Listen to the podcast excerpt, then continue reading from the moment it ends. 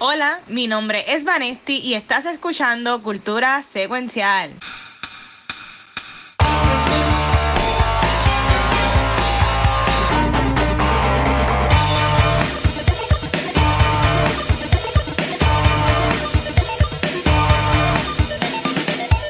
Wow, saludos y bienvenidos a otro episodio de Cultura Secuencial.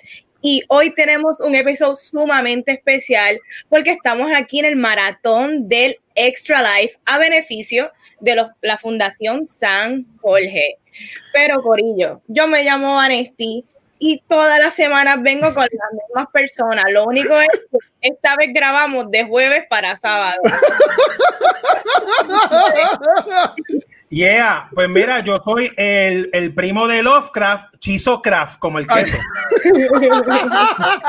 Dios mío, Chisocraft. Ya empezamos. Yo estoy fuera de, del fandom, así que yo soy el sapito que consiguió la sapita y van a tener muchos sapitos en el sapito.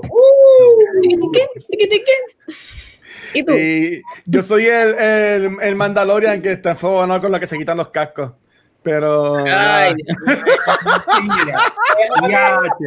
déjame a Bob. Yo estaba en el. Como, porque yo lo veo temprano, porque aquí se la noche mientras todos están durmiendo. Soy yo, sí. yo lo vi cuando salió y cuando sale esa persona, yo. ¡Wow! Me voy a ver a las 12, a las 12 y media de la noche gritando en mi apartamento. ¡Wow! ¡Wow! Y yo, viene pronto. Bueno, ya la, la, la mencionamos, pues nada, pues de eso vamos a hablar este, ya mismo. Este, nada, nada. Vamos, primero que todo, salud, Corillo, porque este episodio de cultura es Drinking for the Kids. So, Corillo, salud. Este. Damos acá. 10 pesos más y nos damos otro shot. 10 pesos. ¿Seguro? Seguro, mira, como todas las semanas comenzamos hablando sobre lo que hemos estado viendo y haciendo. Como grabamos el jueves hace dos días, en verdad que gracias como quiera por todo el mundo seguida a enviar lo que han estado viendo y la cosa. En el caso mío, obviamente, pues desde el jueves para acá, pues, este, yo le podido dar más cariñito a lo que es PlayStation 5. Y honestamente amo Miles Morales, este juego está brutal. Ahora mismo estábamos jugándolo y tuve que, tuve que terminar ahí, hacer un high stop, porque si no me seguía por ahí. En verdad que el juego está buenísimo. Si tienes PS4, PS5, lo puedes jugar. Y en verdad que yo entiendo que vale la pena y es hermoso. Pero, como todos estos, últimos episodios, hemos estado haciendo como que mini recap del mando de camino al episodio para semana de Navidad. Y esta semana fue el tercer episodio de The Mandalorian, en, cual, en cual ellos se fueron en un botecito por ahí. No sé por qué, si puede volar con el Rocket Pack. Y, con el río. Y, y, descubrieron que los Mandalorian se quitan los cascos. Yes. ¿Sabes que ese revolú de, de quedarse con los cascos pegados es, una estupidez? Son como todas las semanas le pregunto a, a, mis amores acá, Corillo, ¿les gustó el nuevo episodio de Mandalorian? Yes. Me encantó el episodio. Yo creo que este episodio fue dirigido por Bryce Dallas Howard y ella lo dirigió excelente. Muchas tomas bien cinematográficas, exploramos partes de dentro del lore de Star Wars que yo no había visto, como que esta parte como que media acuática, como que mercantil, me encantó todo el vibe. Yo creo que este es un, un episodio que expandió, pero tampoco sin extenderse mucho a lo que es el core story y bonito, lindo, Baby Yoda, Mando, expandiendo, acción brutal, las tomas cuando están todos los Mandalorian como que volando, eso se vio épico. I love this episode. Ok, y entonces, este, Gary Lichizo. Mira, a mí me encantó. Yo, como estaba diciendo ahorita, yo lo veo aquí a la medianoche mientras Puerto Rico duerme. Este, yo estaba gritando a las dos y media cuando sale Bo, yo empecé y grita y grita y grita. Yo, eso son, cuando antes de salir, yo, esos son los Night Owls. Si no sabes quiénes son los Night Owls, ponte ver el lore, el canon, ve Los búhos de la noche. Ah. Este, yo, esos son los Night Owls. Y cuando ya se quita el casco, yo, y de momento cuando mencionan a Soka, yo tuve muchísimas, muchos feelings solo en mi, en mi, apartamento aquí viendo el episodio. Mira, a mí me encantó. Estoy con Vane, fue excelente. Es el mejor episodio del season so far. Este, yo soy fanático de, de, Apollo 13, que es dirigida por el papá de Bryce Dallas Howard, Ron Howard. Y eh, la escena del, del, del, Space, cuando está, eso es un nod a la escena de Apollo 13. Qué bello. La gente puso las dos escenas, está por Twitter y por Facebook corriendo. Ella es tremenda directora. Uno de mis episodios favoritos del Season 1 fue el que ella dirigió con los Farms. Este, y aquí lo demostró excelente después de dos episodios que yo no he odiado en lo personal y me han gustado, han estado fine. Este, yo creo que este, el mejor está bueno. Espero que se mantenga así. Vamos a ver qué pasa por ahí. Y Astoka viene por ahí, así que eso es lo que estoy esperando. Yes. ¿Y tú, Chizón? Pues mira, a mí me gustó un montón porque yo estaba loco de decir en el Season 3, It's Boss Time. Y salió el cambio de Sasha Banks. Y salió como una Mandalorian. Y me gustó un montón eso. Y este, salieron los personajes que yo vi en Clone Wars, que a los que les gusta, a los que les interesa seguir el Lord de la serie, aprovechen su Disney Plus y vean este Clone Wars y Rebels, porque a mí me encanta mucho el personaje de Rebels de la grafitera Mandalorian, que tiene la armadura con Urban Art. Así sí, la de pelo azulito, ¿verdad? Sí. Está de pelo de colores.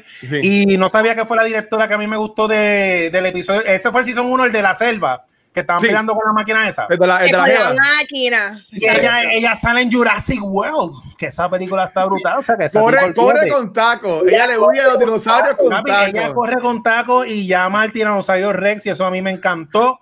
Y yo dije, wow, eso está brutal, pero nada, me gustó un montón el episodio. Y Baby Yoda parece que se quería comer a la, a la ranita. Ahora, ahora brincó de huevito a sushi. Papi, Baby Yoda es una asesina en serie, en verdad. Pero nada, aquí es Baby Yoda. Estoy loco que se tire un gas. pues tiene un día todo el mundo haciendo memes y gifs. Mira, ok, eh, el episodio este, tercero, es el mejor de la temporada. Este, yo ya he estado aquí públicamente diciendo que a mí los primeros dos episodios en verdad que los odié. Este, este episodio sí como que mueve la historia. Esto podría ser como un buen season premiere, pero en, en, en realidad la historia de Mando no la movió nada. ¿Sabes? No la apoyó nada. Sabemos a Sokatano, que como quiera, es lo mismo, es como si yo estoy buscando a Vanetti, que me dijera, mira, estás buscando a una muchacha que es de pelo blanco, eh, pero este pelo negro, blanquita, que trabaja aquí y allá, y ok, y ella está buscando a Vanetti, para tiene un nombre, eso es todo, o sea que llevamos tres episodios y para la historia de la temporada nos han dado un nombre. Este, pero en mi parte, la opinión mía de Luis Ángel Rodríguez Ríos es que yo estoy ya como que perdiéndole cariñito a, Mandalorian. Este, y, no es que voy a dejar de verla, pero a mí los episodios se hacen súper rápidos. Este, así que no duran una hora, no busco ni cuánto duran. Pero si me van súper rápido los episodios. Y como que ya van tres episodios de cuántos, de ocho que son. ¿Sabe que en cinco episodios se supone que esto pick up y pase algo?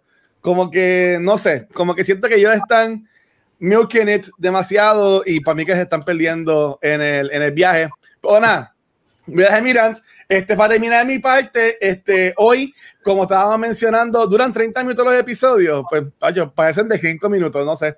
Este, pues estuvo cool, la escena de pelea estuvieron cool en este. A ver, se parecía el Davy Jones, los, tipos estos se parecían a los piratas de... Ah, sí, los calamares. Sí, Sí, eso, eso, eso me gustó. Este, pero esta semana, yo para terminar, hoy estuvimos en el maratón. De hecho, Live como mencionó Vanesti ahorita. Eh, por la mañana grabamos el episodio de Noob Talks. Después le metimos a Box Snacks y a Astros, que para estar tuvo hechizo. Grabamos Robocop, obviamente, for the Kids. Película espectacular, Robocop. Este, después le metimos a Miles Morales, ya estamos terminando con los Crack County. Recuerden, Corillo, que estamos solamente a 65 dólares para llegar a nuestra meta de 1000. Este, así que cualquier cosa que nos quieran apoyar, en verdad que cualquier centavo, cualquier dólar nos apoya mucho, mucho, mucho. Este, y esta gracias a todo el mundo que sacó su sábado para grabar y aquí janguear con nosotros. Así que nada, chicos, y Vanetti, ¿qué te has estado viendo esta semana o qué estado haciendo esta semana? En, en, estos últimos dos días, en estos últimos dos días, ¿qué has visto, Vanetti? Este, pues yo voy a arrancar hablando de Barbarians, pero antes quería porque hoy, creo que fue hoy, ayer, no me acuerdo, porque mm. estos días ha sido bien raro. Hubo una entrevista que Grace Randolph le hizo a Zack Snyder hablando de, de Joker, Joker. el Joker de Jared Leto y que viene con... Va, él va a tener su propia interpretación, digamos que físicamente wise del Joker, pero a la misma vez no es que está tan desprendido porque es el mismo Joker, pero él lo describió como road weary, la cual yo no sé qué significa esa palabra, pero según explico es como que una persona como que, que ha vivido varias cosas desde la última vez que lo vimos. So, yo estoy pompeada, yo quiero ver qué tipo de Joker Zack Snyder quiere, ¿verdad? Proyectar, porque si hay algo cool, aunque tú critiques a Zack Snyder, si hay algo cool que él tiene es que todo lo que él hace style wise, es visual, awesome. visual es hermoso. Yo quiero ver cómo, cómo lo hacen. Sabemos que actualmente Jared Leto tiene el pelo largo, so que él no se lo picó para, para las mm. extra escenas que grabó, so que asumo que va a ser un Joker de pelo largo, un, poquito más gastado, un poquito maybe, maybe watered down, ¿Mm? este, de la última vez que lo vimos, que estaba bien al garete. So, yo estoy interesada. Eso es simplemente información que me pompea aún más para el Snyder Cut. Chicos, ¿qué ustedes piensan antes de seguir? Yo diría que Gris Randall es una de las MVP. Si tú tienes Twitter, este, tú tienes que enseguida darle follow a, a, ella. Ella tira muchos scoops y aunque otros influencers o scoopers, como ellos se llaman, como que le tiran mucho a ella, porque ella pues, ella tira todo lo que ella ve. A veces las pega, a veces no las pega tanto. Este, pero lo que es ella, lo que es el chico de comic, de comic este, book.com, también yo lo sigo mucho. Y son scoopers que siempre la pegan y siempre están sacando toda la semana información nueva. Son cool, en verdad. Yo soy de las pocas personas que yo digo que a mí me gustó el Joker de Suicide Squad. Este, yo entiendo que fue de las mejores cosas de Suicide Squad. Yo tengo una camisa de él. Este, yo sigo diciendo que a mí me encantó en el trailer, ese primer trailer cuando él dice I'm not, I'm not gonna kill you, I'm just gonna hurt you real bad. Y dice que a Gaucho le encanta. Pero esa escena en los trailers, tú no me digas a mí que a ti te que tú te quedaste como que wow, espérate, porque quedó cabroncísima. Si estoy pompeado, honestamente, que aunque salga media hora en los 10 episodios que va a tener Justin League ahora, pues en verdad, olvídate, yo estoy in, yo estoy in para el Zack Snyder's Justice League, en verdad. Mira, a, a, mí me gusta el Joker trapero también, como ustedes dicen, este, por los dientes esos, los grills. Este, yo, yo, siempre he querido tener esos grills, un día esto me los voy a comprar. Mira, entonces, no, en verdad. Eh, pero que a mí lo que me gusta el Joker, que al igual que Batman, que tú sabes que Batman le mete mano a lo que sea, no hemos visto todavía un Joker, porque Joker en los cómics y en los muñequitos, él le, mata, él le mete mano a Justice League, él no le importa. Así que sería interesante ver, ¿verdad? La interpretación de Snyder con este Joker, con, con Superman, Wonder Woman, Aquaman, porque, o sea, eh, esto no es Suicide Squad, aunque Suicide Squad le metió, pero yo sé que, que estoy pompeado. A ver si canta, porque a mí, me gusta Teddy con Stu Mars. que sea un Joker cantando en una barra, todo jodido. Sí, que cante y que le rompa la guitarra al pantender, ya, y está, ya está la escena ahí. Ya. A lo, yeah. a lo Tobey Maguire, Spider-Man 3. Ay, Así. Mira, yo de verdad, este, sí, obviamente yo estoy esperando el, Justice League, Snyder, Cody, whatever, pero como dije el, cuando hicimos el fandom, yo dije, mis expectativas están acá. Entonces, cuando yo lo vea, ojalá pues, las expectativas Eso está muy bien, eso está muy, muy bien. gracias. Eso es lo único que quiero escuchar. Ahí este, y Jared Leto, again, si mis expectativas para Justice League están aquí, vamos a decir, está aquí. las expectativas de Jared Leto están enterradas por abajo de eso, así que un win sería que esas expectativas de Jared Leto suban aquí. Eso es un win. Así que vamos a ver. Yo no estoy esperando nada, yo lo dije, yo creo que lo he lo, yo tengo los cosplays que yo he visto de Joker en todos los cómics que he ido, para mí son mejores performances que lo que Jared Leto hizo en la película. Así que pase, va a pasar lo que va a pasar. Vamos a ver. Como, como tenemos dos horas, pero tengo una pregunta para hacer relacionada a este Joker de. de yo quiero este seguir hablando de esto. Sí, sí, sí. Este, Dios mío, ¿cómo se llama él? Yaraleto, Yaraleto. Ok.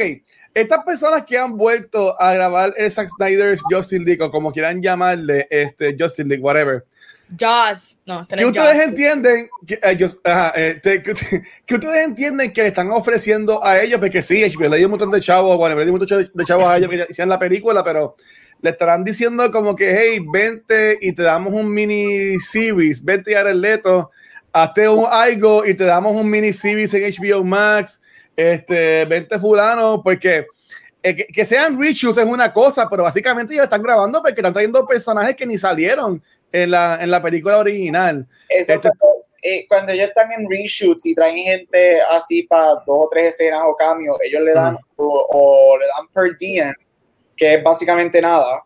este, o le dan algún tipo de royalty, depende. Estoy asumiendo que como HBO Max es nuevo, eh, algo me dice que ellos están ofreciéndole royalties basado en los subscribers que tengan en el futuro y basado en los subscribers que suban a Justice League y todo eso. Asumo yo. Mm, ok. Así que lo están así que eso, es un dineral. Eso hicieron los chamacos de los The Rings, que a ellos no le pagaron completo, ellos le estaban pagando en el back end según lo que la película hiciera. Y esa gente se hicieron de chavo porque los The Rings fue super... todo, depende también que, que qué tipo de royalties le van a dar. Este, si es eso, o sea, no sé, eso yo asumo que sería lo más safe porque tú no sabes, acuérdate, HBO Max, tú, no, no es que tú, nosotros no estamos, estamos pagando por un subscription, pero no por la movie. So, no mm. hay, no hay este, no, no están generando dinero a la misma manera que sería una película normal. So, okay. Por subscribers, este, pero yo, yo espero, en lo personal yo espero que no sea una serie del Joker de Jared Leto, pero, pero vamos a ver. Y Vanetti, ¿qué piensan? Bueno, según yo lo que leí, ustedes saben que al principio de cuando se hizo todo esto del Snyder Cut, se, se dijo que primero iba a ser un budget de maybe 30 millones, de repente se elevó el budget a casi 70 y pico de millones. Y no sé en dónde fue que yo leí que tengo entendido que eh, las escenas nuevas que están grabando, por, que no estaban pautadas, como lo que es esta escena del Joker, que no estaba en el script original, se estableció que iba a ser aparentemente 11 millones de, dentro de todo este budget para eso. Y si no han escuchado la entrevista de Great Roundup con Zack Snyder, hablan de cómo fue que Snyder tuvo que hacerle la llamada a Yare, como que, oh. cómo él lo convenció, cómo es como que él le dijo, mira, como que, para ver si quiere salir, porque pues él no entró en detalles en el drama, pero sabemos que tras bastidores hubo mucho drama. Tienen que estar encabronados porque a él lo jodieron, le echaron la culpa. Pero Snyder lo que explica es que como que él le dijo que, mira, hace mucho sentido, quizás maybe en la versión original como que no está pautado, pero en esta nueva decisión de que han dejado a que Snyder haga su, ¿verdad? su versión y que él haga lo que él quiera, hace mucho sentido traer a Jared Leto y no se lo convenció de alguna manera u otra. Y, mano, yo estoy clara que mucha gente de estos actores lo que quieren es, se llevan bien con Snyder, de seguro ellos lo que quieren es apoyarlo, obviamente le van a dar chavo. Pero para mí es más como que en verdad quieren apoyar esta idea y ver qué tal se da, de verdad. ¿Y tú, Chisa? Pues mira, pónganse los sombreros de aluminio. Lo que yo vengo diciendo desde marzo, el mundo se acabó y nadie lo quiere aceptar. Solo HBO lo sabe. Yo si fuera actor, HBO me dice, vamos a hacer un proyecto. Mira, eso es que HBO quiere hacer con Justice League a lo mejor una serie o películas directo para HBO porque el COVID no se va a acabar. el, cine no, el cine se acabó, gente, ya, acéptenlo. Dale timestamp a este episodio. Ya no hay más cine. El cine va a ser streaming. Y si yo fuera el Leto, si me llama, seguro, hasta yo quiero salir en Justice League de gratis. Pues claro que voy a decir que sí. Porque es una oportunidad segura de trabajo. Una, salías en una barra, como que viendo un show de comedia o algo así. Hacho, sí, yo quiero ser uno de los payasos de esos goons de él. Ah, Pero sí. Muy bien, muy bien. Pues dale, vale. Bueno, realmente lo que esta semana, diablo, este programa se jodió. Este, lo que esta semana fue Barbarians, que es una serie de Netflix que, si no me equivoco, es de la guerra de los Germanic Warriors y el Imperio Romano. Eh, voy por el tercer capítulo. Me la vendieron super hype y en verdad está regular. Está regular, se deja ver, está en otro lenguaje. Y lo sé porque aparentemente mi Netflix yo lo tengo ya programado a que salga todo en inglés porque veo las bocas aquí y el sonido por acá. Como y los que están haciendo el voice acting no actúan bien porque veo las caras bien como que súper dramática y las voces están por otro lado. yo creo que eso me está afectando la serie porque todo el mundo me la vende buena y las voces a mí están fatal, ah. fatal, fatal. Pero la estoy viendo porque en verdad estas son historias que me gustan, me encantan las historias del Imperio Romano y los douchebags que son. Yo, yo buscando la, la, imagen para poner, vi un par de fotos y se ve así bien. Eh, tú digas como que tiene este vibe así como que de, de, de, Vikings, de, de, de, de, serie así, este, bien me gusta, me gusta. de tiempo. Y, y está cool, ¿sabes? Ve la, ve la gente matándose y sangrando, ¿sabes? Eso está eso chévere. bueno. Sí. Y entonces, y, y Gabriel y Shizo que han estado viendo en estos días, hermano. Eh, mira, eh, oficialmente, eh, ayer oficialmente comenzó Oscar Season. Este, ayer fueron las primeras nominaciones a los primeros premios que comienzan el la, los largos 6, 7 meses, porque todo está atrasado este año, así que va a ser una carrera bien larga de los Oscars. Pero ayer, así que ayer me puse a ver por fin este, alguna una película que se espera que esté en tienda, por lo menos para mejor este, película internacional y ah. mejor actriz, y es The Life Ahead este, de Netflix, salió ayer. Este, en la película es el grandioso regreso después de 10 años de ausencia de Sofía Loren, que es la uh. última. ¿Esa, ¿Esa es Sofía Loren? Uh, esa es Sofía Loren. Uh. Sofía Loren ya tiene wow. 88 años, si no me equivoco. Wow. años. Este, porque su, su, su, última película creo que fue Nine, 2009 o 2010. Son como 10 años su regreso al cine. Esta película es dirigida por su hijo. Este, y el hijo de ella la convence para que regrese. Ella regresa este, mira, es una película, este, es, italiana, so tienes que verla con subtítulos. Es una película, es preciosa. Eh, yo diría que es un, como Van dice mucho esto, es un paint by numbers, small, dramatic film. Este, pero la actuación de los dos principales, que es Sofía Loren y el nene se llama Ibrahima Guye, que es nuevo, este, los dos performances de ellos te llevan esta película a un material que es bastante paint by the numbers y básico a otro nivel. Y tú estás en pro, yo me bebí las lágrimas en esa película ayer, estuve llorando, lloré, empecé a llorar como los 15 minutos y no dejé de llorar hasta que se acabó. Este, es preciosa, este, una historia de ella que ella tiene un slash on slash orfanato, pero ella tiene una casa que ella cuida niños de mujeres que son prostitutas y quedan embarazadas y whatever, y ella los cuida, o los, o los toma cuando ellas están trabajando y, haciendo todo eso. Ella en su momento, en su glory days, ella también fue una madame y, y, fue una mujer de este y fue una prostituta. Ella es bien querida, bien amada en su pueblo. Y esta relación de un niño que llega, que está perdido en las calles y como ellos dos este, generacionalmente comienzan una relación. Este, como dije, la película es preciosa, me encanta ver a Sofía Loren de regreso, ella es una diosa del Golden Age de Hollywood. Ella actualmente es la única actriz viva del Golden Age of Hollywood. Wow. 80 años. Así que ella es la última que queda del Golden Age of Hollywood. Ella es una de las. American Film Institute tiene las 25 actrices mejores del Golden Age. Ella también es la única viva de esa lista. Y, de mujeres y una de tres personas vivas en la lista, en las dos listas de varones y hombres. Es preciosa, su actuación es fenomenal, yo quiero ver la mejor actriz, pero again, sí es una película internacional, es en italiano, pero una película que si tú quieres ver uh, just a beautiful drama entre dos personas que tienen mucho heart y, y está para el feeling de estás, estás en un mood sentimental algún día con la película, pero ya se va rápido, es dos horas, pero se va bastante rápido. Entiendo que mucha gente tiene barreras con el lenguaje, pero yo creo que de estas películas como Parasite, que eh, transcienden la barra del lenguaje y, eh, están, están también de la historia Así que Life Ahead salió ayer en Netflix, excelente movie. Y si quieren ver una de las últimas personas del Golden Age of Hollywood a sus 88, dándonos una de sus mejores performances ever, vayan a ver Life Ahead con Sofía Loren. La voy a ver. Yo voy a terminar viendo Parasite cuando hablemos de Back to the Movies o algo así de seguro. Diablo. no sé, en verdad. Pero cool, cool, cool, cool, cool. Este, pues cool, qué bueno, Gabriel, qué bueno que viste esa película en italiano. y quiso que vio. Mira, ¿qué tal, chava? Pues yo vi la película animada de DC, Destro, Knights and Dragons, que es uh. básicamente un origin story de este personaje. Eh, está bien cool, eh, me gustó la animación, es gore, no esperaba que fuera tan gore. Y lo que me gusta es porque yo de Destro lo que conozco es lo que he visto de Teen Titan, lo que he visto de Arrow, que no sé mucho del personaje, y aquí explican el origen.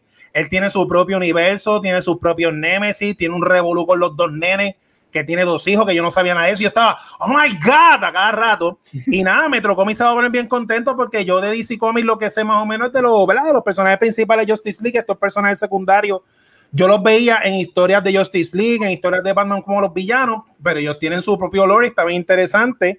Y Destro tiene mucho, mucha historia y tiene mucho graphic novel que me va a interesar eh, verlo más. Así que estas películas así de DC, como el budget es bien bajito, eh, están aprovechando bien la oportunidad para este, presentar a esos personajes obscure. Y un fun fact, este, la serie que mencionó Gabriel la semana pasada, Spartacus, ah. el rival principal del protagonista es el actor que hizo de Destro en Arrow. Así que si quieren ver a Destro es no, vean Spartacus para que amarren estas cosas y sepan un poco más del personaje con y sin ropa. Se llama Manu, Manu Bennett, yo creo que se llama él, y en verdad que es un hombre super nice. Yo lo conocí a él en el Megacon de Tampa en 2018, y en verdad que es súper super humilde, pero lo vi con ropa, pero, pero ya, super nice. Pues Spartacus lo ves ahí sin ropa. Y es ahora que sale sin ropa, mucho. Hablando de Deathstroke, este, confiado de que regresa o nunca salió este Joe Manganiello en el Snyder Cut. ¿Qué ustedes piensan de ese personaje? Es que mira, ahí. Bueno, él no, mira, mira, él, no, es un buen actor. Él, él fue un buen actor en, en, esta película que son strippers. Este, ¿Cómo se llama? Este. Magic Mike. pero él no actúa. Él, puede bailar todo lo que quiera.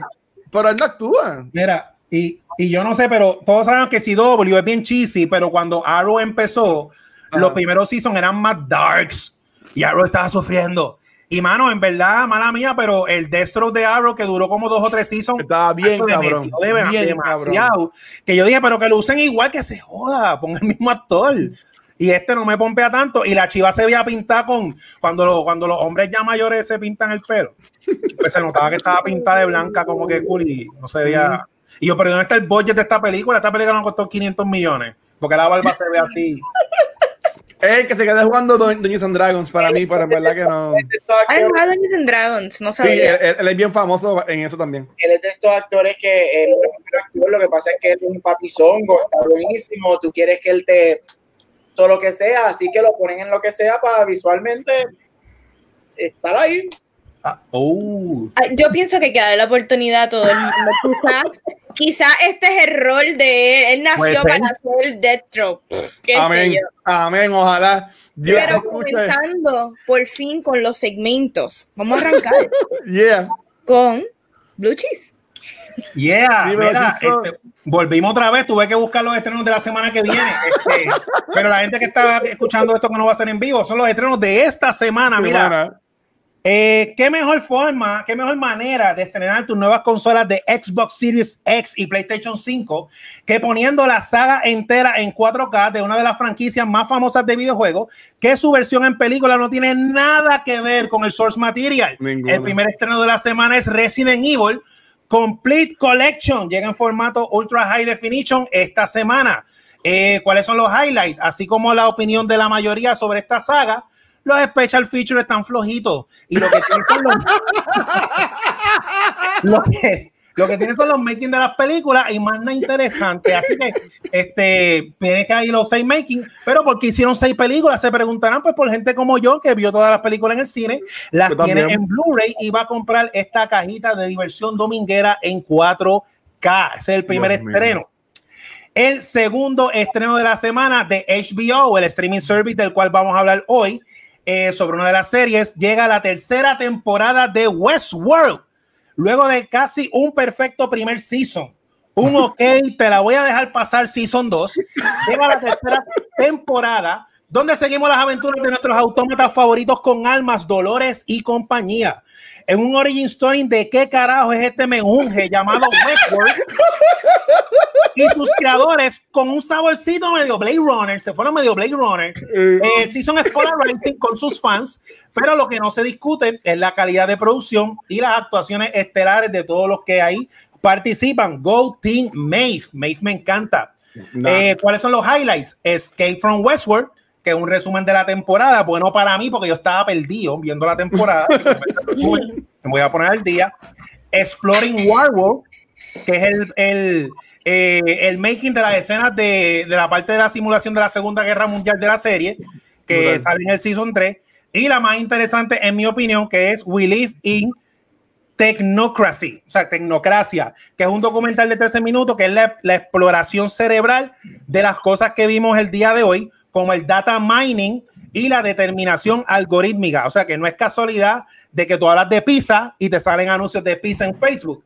Tampoco es casualidad que Wish te recomienda juguetes sexuales. No judging. Hay que pasarla bien. Hay que pasarla bien. Y más en este distanciamiento eh, social. Así que juega contigo mismo en tu casa. Eso es. Pero el estreno grande de la semana de 20th Century Fox que ahora es 20th Century Studio, que ahora pertenece a Disney, quienes pronto, quienes pronto comprarán cultura secuencial y tendremos, en Disney Plus, llega The New Mutants, que todavía está en los cines. la película que fue retrasada tantas veces que los nuevos mutantes ya son los viejos mutantes, llega en formato casero para que tengas la experiencia completa. Te recomiendo que la compres y la veas en tres meses para que sigas sintiendo ese feeling del delay. Eh, eh, es basada en el universo mutante de los X-Men, que trata de cinco adolescentes mutantes que se someten a tratamientos en una institución secreta que promete curarlos de sus peligrosos poderes. Esta película fue vista por el Watcher y le causó tal impresión que ni siquiera la discutimos en este fabuloso aún sabiendo que por lo general al Watcher le gusta todo. ¿Cuáles son los special highlights? Pues que salió la película, al fin salió la película. Ese es el special highlight, este seguido de Origins Influencers, que son los artistas de cómic que participaron en los cómics filmmakers, hablando del origen, las influencias del cómic, y también Meet the New Mutants, entrevistas con el cast de la película, hablando de su experiencia filmándola y de cómo, y de cómo hicieron un bond familiar que se refleja en la filmación. Como no hay más nada, yo recomiendo como highlight de hechizo que vean a Anja Taylor Joy, que sale en New Mutants, en The Witch, en Split y en Queen's Gambit para que tengas el full Anja Experience. Y ya se acabó mi sección hoy. Mira, coño, Hechizo, es verdad que tú, tú la llevas subiendo. Este, mira, en verdad, voy a hacer, yo, llevo todo el día un trabajo voluntario, pero voy a dar un poquito más de trabajo voluntario ahora mismo. Y voy a hacer de nuevo mi, mi PSA se llama, pichea, no sé. Este, no vean New Mutants, en verdad. Wow. Como que, ¿sabes? No, no, se han perdido nada si no la han visto. Hay gente que, hay mucha gente que la ha recomendado, dicen que está brutal, pues mira, pues no sé. Este, me vi que se durmieran haciendo las pocas que hacen y pues ahí fue que vieron la película en sus sueños. Este, pero en verdad que está bien mala la, la película. O sea, no, no, no le puedo contar nada bueno al punto de que yo le cogí cosas a la chica esta argentina que se acaba de mencionar. Anja Taylor Joy. Y, y, y, todo el mundo está gozando con ella. Y, y, aunque me cueste, le voy a dar la oportunidad nuevamente en el show de Netflix, que vamos a hablar aquí en Cultura, porque ustedes dicen que está bien bueno. Pero yo, yo ustedes saben que yo soy así. Yo, yo le cojo, yo le cojo, yo le cojo cosas a un actor, una actriz, y yo le pongo la cruz y ya sabe que ya, ni man. ella, ni, ni, ni Macy Williams, que saben que hemos tenido Doctor Who, me pudo salvar esta experiencia de, esta, de, de New Mutants. Así que, gente, en verdad, no vean New Mutants. Y nada, si, si le molesta a alguien, pues mira, pues no nos invite más al cine o lo que sea, pero en verdad que no, no, no recomiendo que la vean. Yo la voy a ver en Malta a ver qué tal. Ese es mi, ese es mi mismo feeling de Westworld Season 3. Qué desastre de Season, manos. Westworld Season 3 fue un desastre, un desastre, desastre. No estuvo tan malo. ¿Qué? Fue desastroso. Mira, hasta Maeve, que es lo único bueno que tuvo ese season. Ajá. Fue difícil verla porque la historia que le dieron fue tan estúpida. Fue una de verdad y ay, mira, de verdad que season. Mira, y tienen fue el season con menos episodios y eso fue lo que nos dieron. Hacho, de verdad que Westworld, de verdad, Season 4 que se quede en limbo y que nunca lo hagan, de verdad, mano, porque de verdad que Westworld Season 3 fue un desastre. Tienes a Aaron Paul, ¿cómo no vas a usar a Aaron Paul? Él fue un asco, él no hizo nada. ¿Qué fue de lo peor de la serie? Sí, yo lo vi. Ay, Qué mal. en el pier, yo me esperé cada vez Clase que mandilón. cada vez, una, cada vez que él estaba en el jodido pier buscando qué le pasaba con su vida, yo estaba esperando a Ryan Gosling que empezara a cantar Serious Stars.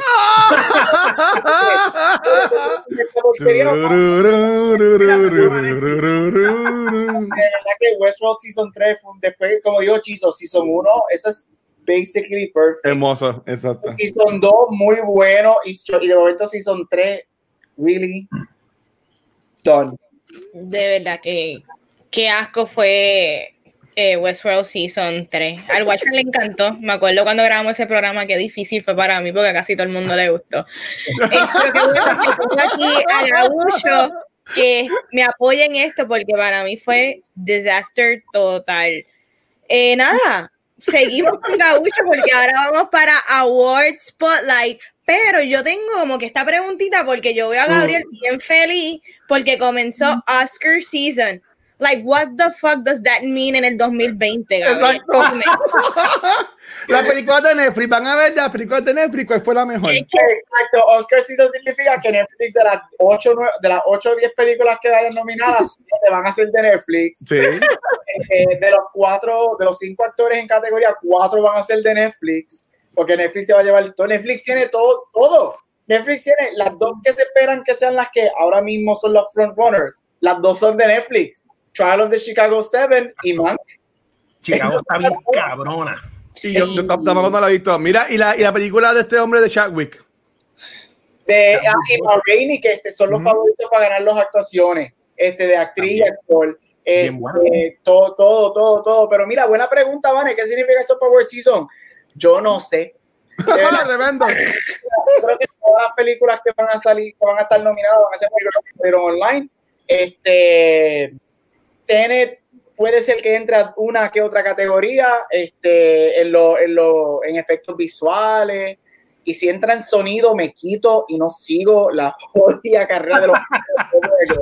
Porque si Tenet entra a la categoría de sonido, me quito. No, pero mira, va a ser interesante. Nos quejábamos de Bane. Ya. ya, de verdad que no se puede. No, pero va a ser interesante. Netflix, este, lo sigo diciendo, si Netflix no gana mejor película este año, Netflix nunca va a ganar mejor película. Ya. Vamos a ver. Pero hoy llevo haciendo las últimas semanas, este, en la semana pasada y hace dos días, este, porque aquí Luis nos está, estamos hablando con Luis. Este, estoy, este, Oye, ¿tienes idea la semana que viene? Todavía no, muchas películas de los Oscars, este, y algunas de ellas las vamos a hablar aquí. Este, whatever, so estoy enfocándome en películas que han sido nominadas y whatever. Así que hoy me voy con una de mis mujerones que yo amo a esta mujer.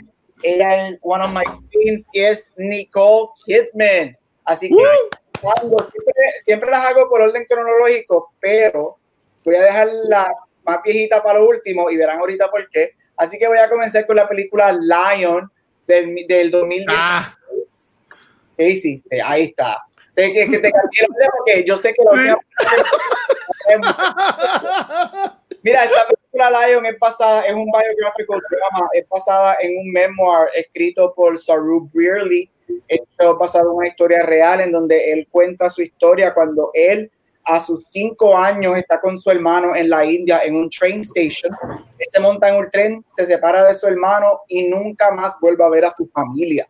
Eh, eh, y es la historia de, de, este niño que es adoptado este, por una familia este, que, pues, pudiente, que, que, lo adoptaron y lo criaron y le dieron la mejor vida y cómo él, cuando ya está eh, en la universidad, decide este, sin ningún documento y ni nada, porque él no sabe lo, lo que sabe es su nombre, este, try to track down his family, try to track down his mom.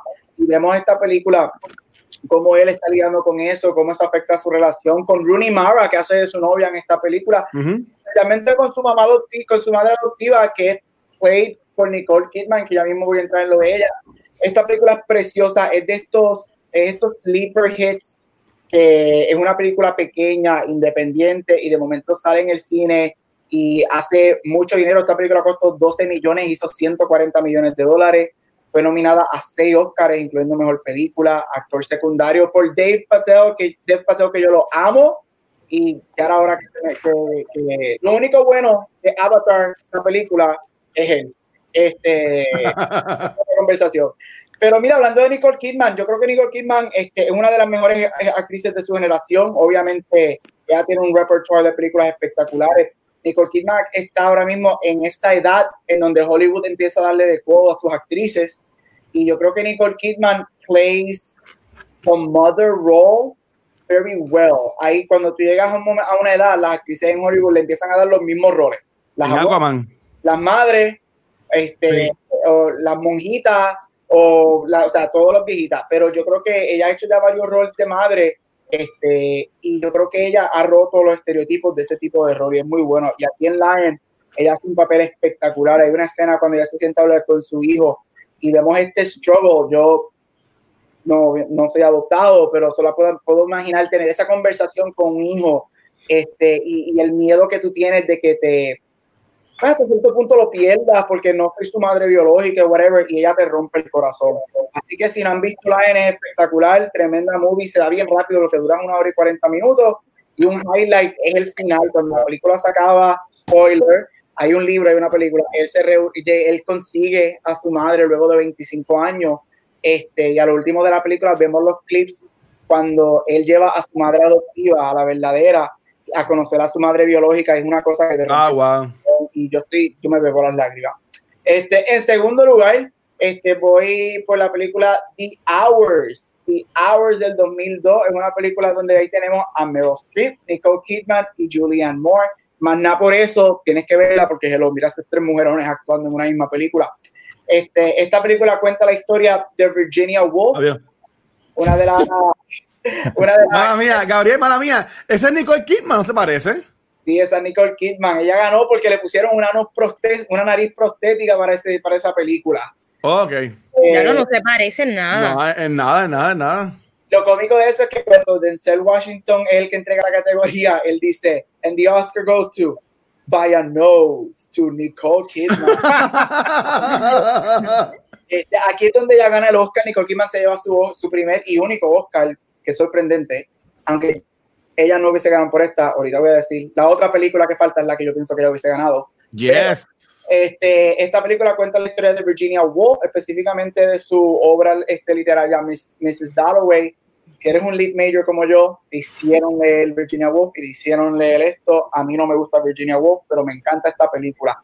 Este, esta película, el highlight que tiene es que yo la comparo mucho con, bueno, comparo mucho Moonlight con esta película. Es una película que para ser 2002 rompe lo la, la forma tradicional de contar historias y te cuenta la historia de tres perspectivas en tres épocas de tres mujeres y cómo entrelazan con Virginia Woolf y el personaje de Mrs. Dalloway en la novela.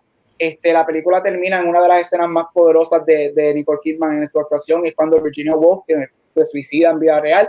Ella, este, vemos la escena cuando ella está caminando al lago y ella se ahoga, es espectacular. Es de estas escenas que tú no, no, no se dicen palabras y te destrozan. Este, Yo creo que es gracias al poder de, de Nicole Kidman eh, en este rol. Este, la película dura dos horas. Es una película no para todo el mundo. Yo sé que es una película que puede, puede ser considerada aburrida y, y, un hard watch. Este, pero yo encuentro que, que es necesaria porque este, again, este tipo de película que te presenta situaciones de mujeres este, en los 20, en los 50 y en los 2000 entre nosotras. Oh de una manera que no se presenta mucho, porque again, este, las mujeres se supone que sean classy y, y nice, y de alguna manera, y aquí te enseñan, las mujeres tienen sus issues, son dirty, son raunchy, tienen sus issues, son sexuales, y eso es lo que me encanta de The Hours. Y para concluir, sí, sí, sí, le dio a Luis la tercera película, la que voy a mencionar, es uno de mis musicales favoritos. Es el rol donde para mí Nicole Kidman se merecía ganar el Oscar. Hermosa. Y es, Luis, ¿cuál es? ¡Woo! ¡Woo! Como ya hace, ¡Wii! ¡Wii! Eh, Mulan Rouge, señoras y señores.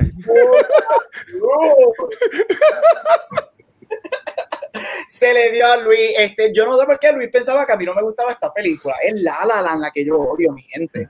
Esta película es hermosa. Rouge, este, una película del 2001, este, dirigida por Baz Luhrmann. Este, esta se conoce, eh, eh, está en el género obviamente musical, pero está en el género del jukebox musical, donde cogen canciones este, contemporáneas y las convierten, en, las ponen en un setting para contar la historia de esta película. Esta película si no la has visto, eres de los muy pocos que no has visto este musical. Este, no sirves. Si no la has visto, no sirves. Esta película es preciosa visualmente. Piensa en lo que piensa esta película y de lo harto que te tiene Luis cada vez que la menciona. espectacular. La música, o sea, la música, esta, esta, este musical se hizo parte de Pop Culture con el famoso video de Cristina, este, Leo Kim, Pink, cuando hicieron Lady Marmalade.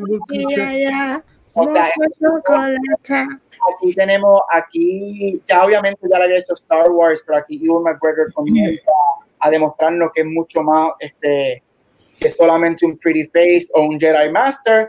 Este, esta película fue nominada a ocho Oscars, incluyendo película y actriz. Yo sigo diciendo que este es el mejor performance que Nicole Kidman ha hecho ever. Este, y ella se merecía el Oscar este, por esta película. No gana el Oscar porque el año del 2001, de, de este año, es lo que se conoce como fueron con los Black Oscars, cuando gana Denzel, gana Halle Berry, este, Sidney Portier se lleva el Lifetime Achievement, pero eso es otra conversación por otro lado. Aunque los Oscars no siempre son de lo mejor, sino de lo que está pegado en el momento. Eso. Este, uh. I, I, said what I said. Este, la dando dos Oscars por Production Design y Costume Design. Mira, esta película cuenta la historia de este struggling writer que conoce a esta espectacular mujer este, que eh, trabaja en Moulin Rouge, tanto como prostituta como este, su headliner, y se enamora de ella. Él es un penniless writer, ella es la courtesan que todo el mundo desea. Este, y pues, todo el drama que pasa durante la película hasta un trágico final, estás casi 20 años tarde, ella muere. Este, pero no te preocupes, los primeros tres minutos de la película, él te dice que ella muere. Así que eso yo creo que es el fallo más grande de la película. ninguno, ninguno. Esta película es perfecta. Con permiso, con mi sección. Okay, la el obvio. Este, mira, película, again, musical, es uno de los mejores musicales del 2000. Chicago sigue siendo mejor, pero esta es tremenda película. Yeah. Nicole Kidman este, te da el performance de su carrera para mí. Yo creo que ella todavía no ha llegado a esto, así que si eres una de las poquitas personas que no has visto Moulin Rouge, vela. Tuve la oportunidad de antes que se acabara el mundo, el, el, en octubre del año pasado, vi el musical en Broadway de Moulin Rouge en octubre del, del año pasado. Así que, Luis, me lo sé. A mí me encanta Aaron Teviet, se llama él, Teviet, Teviet. Sí, Sevier, algo así. Yo no sé pronunciar. A mí, a mí me encanta él, a mí me encanta él.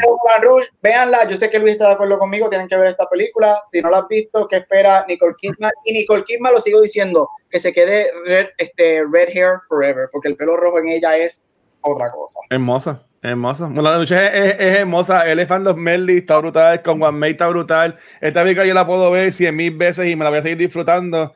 Este, y en verdad tuve el honor y el placer de darle ella Back to the Movie después de estar dos años jodiendo el mundo de esta película. Y pronto pasará lo mismo con La La Land. So, nada. Be prepared.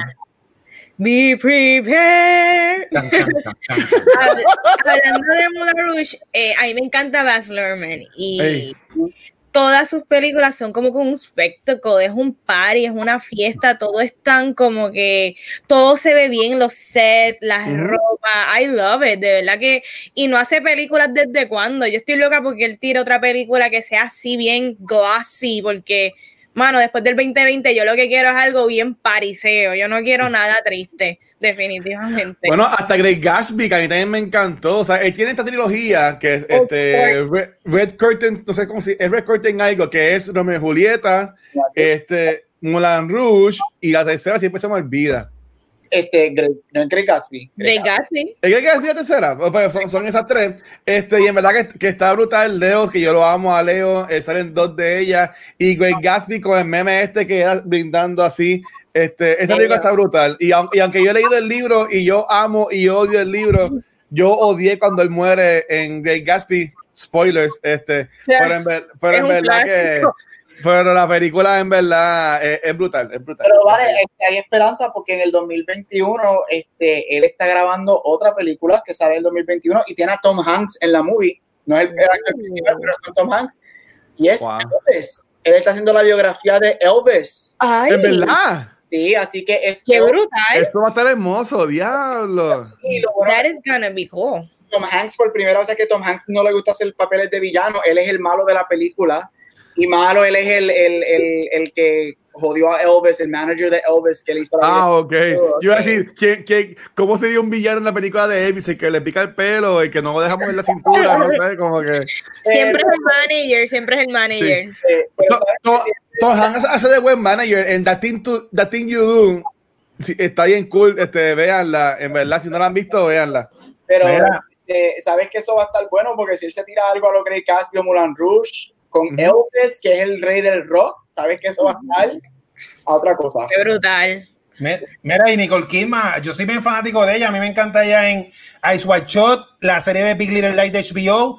Y hay una película que es un hard watch que me la recomendó Mark, pero que está brutal porque parece una obra de teatro que se llama Dogville. Ah, tremenda. No la he visto. Está buena. Es bien fuerte, tienes que verla porque es una metáfora. A ti te va a gustar, viste. Yo espero que te guste. Es una metáfora de cómo eh, la desigualdad social, la mujer carga más que el hombre eh, en cosas que, que son cotidianas presentado en el personaje de ella. Está uh. demasiado. Uh. Mira, si, nice.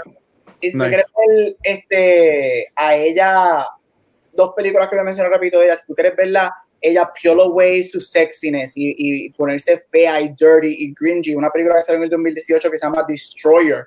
Este, ah, no es una película, es un neo, es un neo noir crime drama. Ella uh, a mí me gustan esas películas. Excelente. Ella es, o sea, ella es ella se lo roba espectacular. Este, fue nominada a todo menos al Oscar. Yo odio cuando eso pasa, pero es tremenda película. Y segundo, si tú quieres ver a ella en una de sus mejores performances también para mí, top 5 de ella, se llama Rabbit Hole, es del 2010.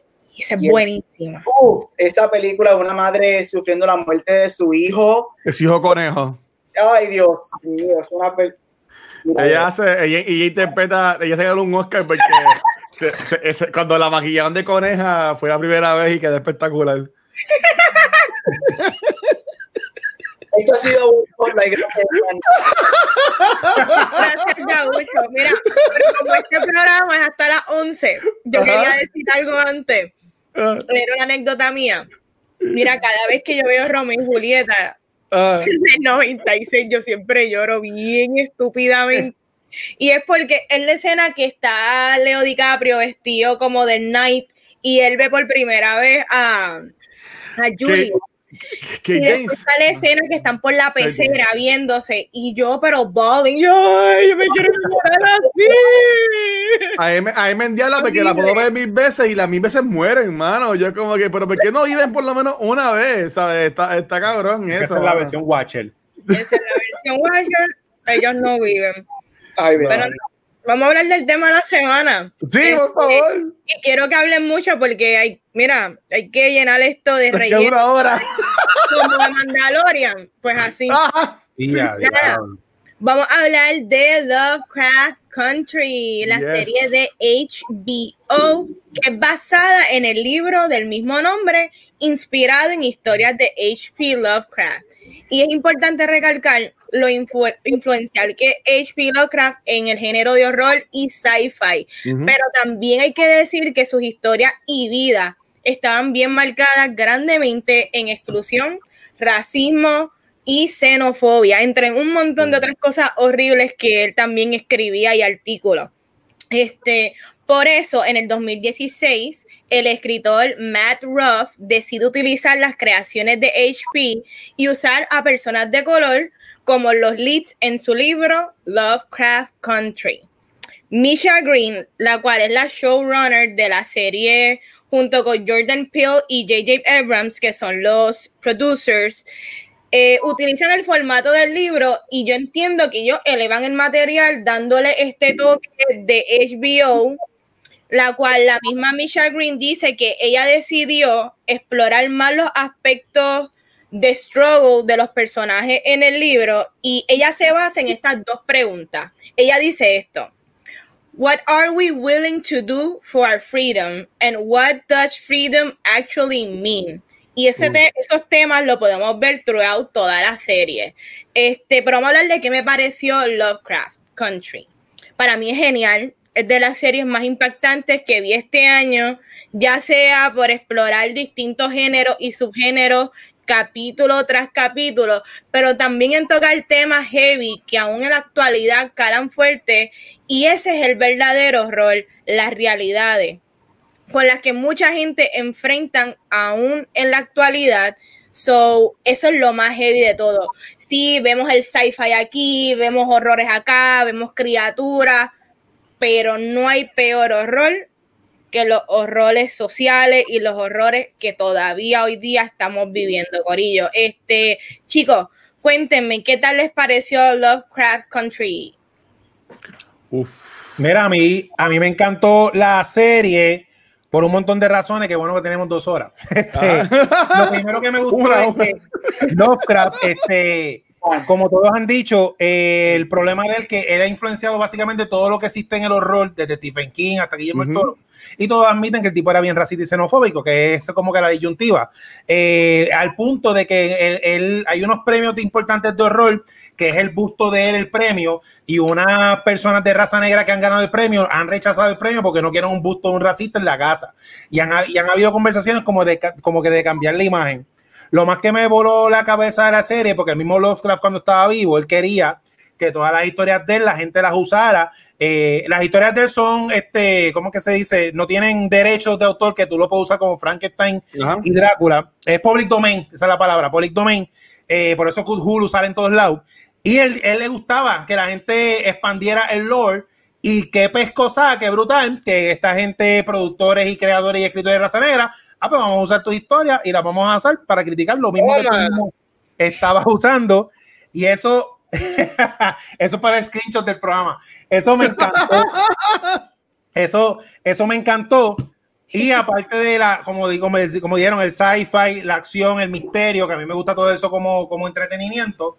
Lo más que a mí me gusta de esta serie que me pasó con Watchmen, que es increíble que yo, que tengo ya 43 años, me entero de cosas horribles que pasaron en la historia de Estados Unidos por serie. La escena esa horrible de Watchmen de la masacre en la calle, cuando yo me entero que eso pasó, me voló la cabeza. Y en, en Lovecraft Country, el personaje de George Freeman, que está haciendo el Safe Negro Travel Guide, que yo estoy viendo eso en la serie, y, yo, que y eso dicen que eso existió porque yo sabía más o menos de la serie de la de la, época de, la, de la, del Jim Crow Law, de la, de la ley de Jim Crow de la segregación, pero que ellos tenían que hacer literalmente eso, una, una guía de viaje que eh, creo que fue en el episodio 2 o 3, que hay unos estados que lo, no aceptaban a la gente negra después de las 6 de la tarde y eso era un free for all. Sí, eh, horrible. Y, eso es de verdad, o sea que horrible. lo más que me gustó, como dice Vanetti, los showrunners nos están presentando que el verdadero rol es la, la, vida real que todavía, todavía sigue pasando. Así que Lovecraft Country me encantó. Sí. Mira, a mí, yo amé esta serie. Este, me gustaría que tuviera más conversación como Watchmen tuvo el año pasado. No sé por qué no la ha tenido. La es verdad. Es verdad. Porque yo para mí... Este, Porque es HBO Max. Eh, Yeah, probablemente. Yo, pero yo encuentro que esto es básicamente igual de bueno que Watchmen, completamente dos historias, una es sci-fi y una más horror, pero o sea, te presentan unas cosas espectaculares. Yo soy bien fanático de cuando autores, artistas, creadores cogen situaciones que han sucedido o que están pasando en vida real y te la ponen con algo que tú no esperas. Sí. Watchmen hizo eso perfectamente, Lovecraft Country lo hizo casi perfecto y eso a mí me fascinó. Esta serie aparte de que es horror, a mí me encanta el horror, me encantaron todos esos elementos. Este, pero como digo Chizo, el hecho de que empezando tú aprendes tanto viendo esta serie que tú te quedas como, ¡Oh, we suck! Humans suck. Este, son los monstruos, no son los monstruos, los monstruos somos nosotros mismos. Los humanos. los, monstruos, los monstruos defienden a los humanos. Exacto. De los humanos. En ocasiones. Eh, ajá. Eh, mira, esta, eh, a mí me encantó, yo creo que fue dirigida espectacularmente. Me gusta cuando J.J. Abrams se queda como productor y no mete la mano, no mete la mano en nada. Star Wars. Exacto. Ponle el nombre y dalo, firma el cheque y pon el nombre. Y que salga Bad Robot, da la última. Ah, exacto. este, y este, Jordan Peele no, Jordan Peele puede meter la mano donde le queda la gana porque él todavía no ha fallado, así que, que siga haciendo lo que quiera hacer. Mira, esta serie es bien impactante, a mí me encantó, este, hay momentos que me asustaron, que me gustó, hay momentos que te cogen desprevenido, tiene jump scares, que eso lo aprecié mucho, pero hay escenas fuertes, este, una de mis escenas favoritas que ahorita entraremos, pero la oficina con el boss y el taco, eso a mí me fascina. Oh. Este, pero mira, es, es excelente. Si no lo has visto, vela, dale la oportunidad. Yo te aseguro que si te gustó Watchmen, y no has visto esto, cuando tú veas esto vas a darte cuenta que es igual de buena que Watchmen. Porque Watchmen te la presentan en una manera sci-fi y esto en una manera horror, pero te presentan el racismo, el odio, todas estas cosas que pasaron. Los time jumps son perfectos, a mí me encantaron los time jumps. Es una serie que es bien simple y al igual que Watchmen, es una serie que se pudo haber ido por la borda bien fácil porque es bien difícil de manejar y lo manejaron bien. Así Muy que bien. no. Tengo mis opiniones de, de HP Lovecraft ahorita, pero la serie es no perfecta, es casi perfecta y es excelente. Mira, en, en este año que no, han habido muchas películas en el cine y toda la cosa, eh, si mi mente, si mi memoria no me falla, este, después de obviamente tener mi PlayStation 5 en mis manos, yo entiendo que ver esta serie ha sido lo mejor que ha pasado a mí en el 2020. Este, yo, no te puedo, yo no te puedo decir en qué episodio pasaron las cosas, porque yo vi esto, no lo vi todo corrido, pero cuando me sentaba veía par de episodios corridos, que como que, no sé, en el episodio 5, en el episodio 4, pero esta serie está tan brutal. Me encantan las actuaciones. Me sorprende que sale la que salió en esta película que yo di, la de Versus Prey, la que hace de Black Canary. Julie Smollett. Ella, ella sale acá y me encanta ella acá, así que nuevamente fue la película que fue una porquería, no las actrices. Este, pero la hermana de Juicy Smollett del bochinche de Empire. Pero e, este, nada, a mí, a mí me, me, encantó la película, las actuaciones, a ese hombre yo lo amo, yo quiero ver a ese hombre en todas las películas del mundo y en todas las series, él va a ser eh, Chiso en, en Marvel.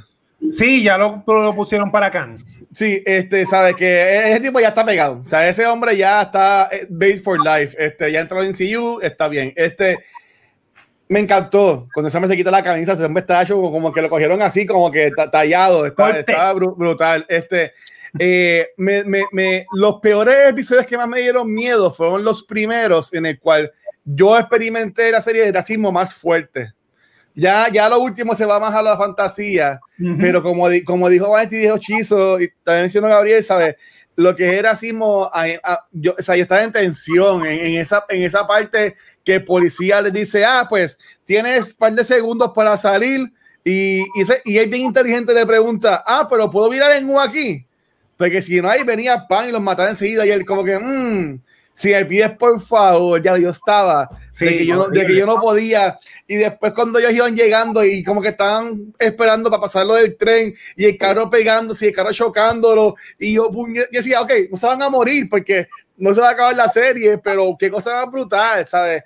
De nuevo, eh, se, se, me paran los pelos cuando, este, cuando meten cosas históricas como lo del nene que desbarataron este, eh, la, la, la la secuencia histórica que también tocan en Washington y me perdonan, pero es que llevo 12 horas y estoy, yo casi malo con los nombres, imagínense hoy. Este, eh, Gabriela, creo que es en el penúltimo episodio, este, cuando ellos van al pasado, lo que está pasando esa noche. Al 21, ah, sí. Sí, lo de... Lo, de quemar las casas, eso también pasa en Watchmen, ¿verdad? Sí, eh, Watchmen es lo de Oklahoma. Aquí fue Oklahoma. Ah, no, pues no, no es lo mismo. Está bien, pues nada, eh, que queman, queman las casas y eso. Esa secuencia está, también para mí fue horrible. Eh, está brutal pensar que esto pasó y no pasó hace mil años, pasó hace cientos de años. ¿Tú entiendes? Y, y, desafortunadamente hay personas en el mundo que todavía hoy están viviendo esto. So, en verdad que está cabrón y como dijo Gabriel, como ya siempre he dicho, people suck and then they die. ¿Sabes? ¿Tú me entiendes? ¿Sabes? Es horrible, es horrible, pero la serie está bestial, los efectos, cuando, cuando la que cantaba se, se cambiaba a la mujer blanca, e, esa transición estaba tan cabrona que esa, yo que yo que oye los gore, yo decía, pero ¿cómo ellos lo hacen? Porque no se veía ni tan de embusto, no se veía CGI, o sea, honestamente yo, yo, yo, si yo, si no fuera tan yo lo creería, yo ya lo está pasando porque se veía tan brutal. cuando se le caía la piel y ese ya caminando y eso, pla, pla, pla, y la sangre y el emplegoste. Nada, en verdad que la serie me gustó. Y pues podemos estar cinco días hablando de esta serie. Y honestamente, como mencioné en el episodio pasado del viernes, este estaba bien, de jueves, eh, me enfoqué conmigo mismo porque Vanessa y Chiso llevan pompeando esta serie desde el hace tres años. Y, yo decía, yo la voy a ver después cuando vayamos a hablar de cultura en ella, pero que sabía que íbamos a hablar de ella. Este, y honestamente, cuando la estoy viendo ahora, es como que yo, wow, mano, sea, eh, eh, aunque honestamente, qué bueno que la vi corrido, porque yo no hubiese aguantado de tener que esperar semana a semana para estos episodios. En verdad. Entiendo. Este, algo que quería decir que es bien interesante y lo leí que siempre dicen que los aspectos de racismo en los libros históricos, especialmente de Estados Unidos, siempre pintan estas situaciones que ocurrieron en blanco y negro como que para marcar, como si hubiese sido hace 800 años y muchas de estas cosas pasaron en los 1950s, ¿sabes? Esto pasó hace poco, relativamente. Mis abuelos estaban vivos para esos tiempos, que, qué triste que de alguna manera siempre quieren borrar la historia, pero a, beneficio de, ¿verdad? It sucks, it just sucks. Pero nada, vamos a hablar de nuestros episodios favoritos. Quería preguntarle a ustedes, yo voy a arrancar con los míos. Eh, a mí me encantaron un montón de episodios, porque de verdad que una de las cosas que brilla es de la manera en que, como mencioné, cómo ellos inyectan género y subgénero dentro de cada episodio y cómo lo hacen effortlessly y al final del día la serie completa no se ve afectada de tener todas estas cosas corriendo. Para mí, uno de mis favoritos es el de I Am de Hipólita. Nice. Número uno, A mí me encanta Time, Travel. Eh, me encanta lo funky que se veía ella con esto, como que bien psicodélico, outfit de, de, astronauta, bien una cosa bien espectacular. Pero también me encanta cómo ella explora lo que, los nuances de ella, las expectativas de la sociedad en esos momentos hacia ella y cómo ella de alguna manera, ella es una mujer bien fuerte porque dentro de todo, ella sí pues tenía a su esposo, tenía a su hija, pero ella no se sentía completamente al 100. Ella sabía que ella podía dar mucho más que eso y aquí exploramos lo inteligente que es esa mujer. Este, me encanta cuando ella decide ir a Paris, a mí me fascinó toda esa escena con la bailarina. Me encantó cuando están con las mujeres warriors, eso fue bien fuerte para mí, pero fue espectacular y como al final del día ella estando en este universo que yo creo que es como un tipo multiverso de 20 mil posibilidades, que ella puede decidir hacer lo que ella quiera hacer, ella decide como quiera estar con su familia y su hija, porque ella entiende que ese error que ella nació para hacer y que ese error que, que ella quiere finalmente, es el que ella quiere y ella lo entendió pero a la misma vez, wow, de verdad que Hipólita, para mí, qué, qué grande es ese personaje y uno de mis favoritos. Adicional, quiero hacer como que menciones honoríficas, el de Ruby que mencionó el Watcher, me encantó y me encanta el body horror, so para mí fue bello ver toda esa sangre y pieles cayendo. Eh, Giga Bobo, I loved it. Me encantó la coreografía de los Giga Bobo. qué horrible eso. Yo la odiaba. Mira, Hermoso. Uy, no mención honorífica al, al personaje también, el episodio de Jiha. I love it también, me gustó mucho ella. Eh, nada, chicos, cuéntenme, empezando por Chizo, ¿cuál fue tu episodio favorito? Pues voy a mencionar así como tú dices, más o menos, un, un geek moment. El, el, episodio de I Am a mí me gustó un montón. Yo hice un fanart y una de las escritoras de la, una de las escritoras de la serie le dio reshare en su Instagram. Espectacular. Eh, vio, vio, vio, vio, el arte, She Noticed Me, yeah. Ese me encantó un montón. A mí lo más que me gusta de esta serie es que fue eh, formato medio antológico, aunque es una historia que está corriendo completa. Cada episodio tiene como un elemento único que, que puede ser horror, sci-fi, diferentes estilos de horror. Ese de Ian me gustó. Me gustó mucho el de eh, el de la, la jeva de, de, de, de, Tic, la, la jeva oriental eh, me gustó mucho ese episodio de ella por el, por el gore. A mí me gusta el gore y me gustan las cosas eróticas con gore, así que está bien cool. Y cuando sale que es el. Eh, porque yo busqué en internet que el monstruo de ella es basado en, el, en una leyenda oriental del Fox que también sale en Naruto, que es el Fox de muchas ah, colas y qué sé yo. Ah, qué nítido. Y ella es súper linda, se ve súper cute, me gustó el sufrimiento que ella tenía. A mí me encanta, yo no sé por qué, a mí me gustan mucho las historias cuando alguien tiene que hacer X cantidad de cosas, como hablé en el episodio pasado, Blade of the Immortal tiene que matar mil personas para ser mortal. Ella tiene que matar 100 personas, más o menos. Esas cosas. yo no sé si en mi OCD, a mí me encanta eso. Ese episodio me encantó, pero el más que me gustó fue el primero, porque el primer episodio, eh, como ellos lo construyeron, yo, yo encuentro que fueron bien clever los, los showrunners. Es un episodio de drama, hablando de racismo, eh, de todo ese horror. La escena de cuando ellos se sientan a comer para que les sirvan fue bien tensa. Que ya con eso te tienen juqueado. Que, ejemplo, yo le puedo poner ese episodio a alguien que no ve horror. Y el episodio está bueno en cuestión de drama heavy. Y cuando al final salen los monstruos, eso, que es bien 180, que cambia todo, como es seamless.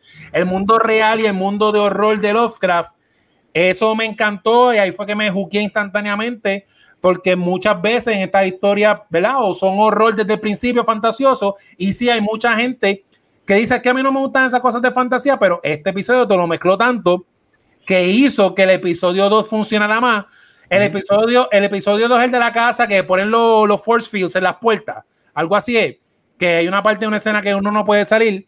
Que eso es bien bonkers. Eso es bien, bien loco. Que si tú hubieses puesto eso de episodio 1, como que la gente se iba, se iba a, afectar. Pero el primero de los lobos me encantó y el gore y esas criaturas bien, bien grotescas. Ese es el favorito mío.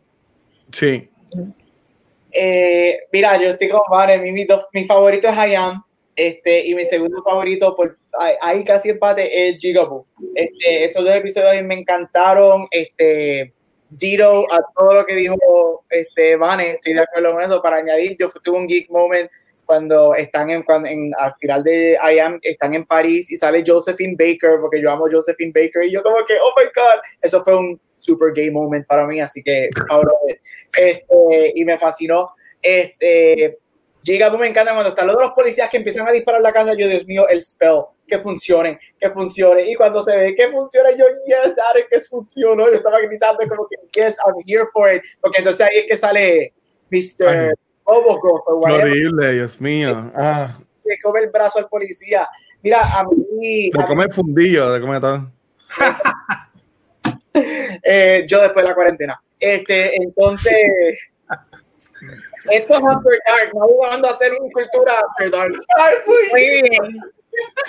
Casi me caigo para atrás, dale. Pero, eh, una, la, la razón, diría que primordial por la que especialmente estos dos episodios me gustan mucho es porque aquí en estos dos episodios ellos acknowledge todos los textos literarios de, los de HP y todo eso, y aquí es que el lore y el canon como que se convierte parte de la serie y eso me fascinó mucho, aparte de que estos elementos yo he leído varias cosas de HP en clases y for fun. Y este, estos dos episodios tenían muchas cosas de, de cuentos como The Temple, cuentos como Moonbug, de, de HP. Y, y, yo, como, como un lit nerd que soy, yo estaba como que, oh my god, esto es de este cuento, esto es de aquella novela que él escribió. So, a mí me encantaron esos dos episodios. Estoy contigo, Chicho. El primer episodio me fascinó. El final me gustó, a mí me gustó el final bastante, este, no tanto. Yo no, le, yo no lo entendí el final. Me pueden explicar después. Ese es mi, ese es mi, pro, ese es mi problema. yo diría que no lo entendí tanto tampoco. Yo tuve que empezar a buscar cosas en YouTube.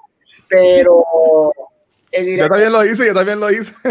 Pero si tú buscas, si buscas eso, después lo vuelves a ver, tú dices, ok, lo entiendo. Pero no odié al final, como mucha gente, bueno, no mucha gente fue que lo vio, fue que como que, ah, it was okay pero I didn't, I liked it more than more people. Pero I am y Gigabu son mis favoritos del de, season completo. Mira, eh, busqué en MDB porque en verdad, como dije, no lo podía dividir por episodio, pero para mí, a mí me encanta mucho esta, nosotros hemos hablado mucho en Back to the Movies de esta That Guy, Actors, y en, y en el episodio de Mi, Mi en Daegu, eh, ahí, vemos, ahí vemos más el personaje que hace Jamie Chung, ella salió en en Real World, en World Rules, ella salió en Once Upon a Time, en la de la, serie de ella fue Mulan, en Once Upon a Time, de ABC. Está ahí me encanta ella. Y cuando vi que sale en esta serie, yo qué cool. E, ese episodio ahí me encantó, en verdad. Y el personaje de ella también ahí me gustó mucho. Este, el episodio de Gigaboo, yo lo amé, pero lo odié. Porque eh, a, a, mí me encantó como ellos trabajaron en esta serie la música y también yo amé, como al final de cada episodio ponían como que estas interpretaciones que este, grabadas, como si fuera alguien hablándole. Eh, eh, no, mano, y, como que iba con el ritmo de lo que estaba pasando. Y, y a mí me encantaba por este episodio de Gigaboo. ahí me encantó y ahí me encantó de esta, de esta temporada y digo temporada porque espero que hagan más porque ¿verdad? no entendí el final y espero que hagan más para que me expliquen este pero a mí me gustó que personajes como el de Hipólita que a Vanessa le gustó yo decía como que whatever hasta el episodio de ella cuando llegué el episodio de ella yo wow igual con la nena la nena era como que pues para mí es un big character sí character pero cuando le dan ese, ese empuje a ella, más como termina la serie, que es como que enfocamos más en ella, pues también yo me quedé como que, ok, cool, este, poder entender. Y me gustó que, además de todo lo que estaba pasando, como que ya sacan tiempo para también dedicarle una historia a, a los personajes más, más chiquitos. También como tocan en la historia del personaje del papá.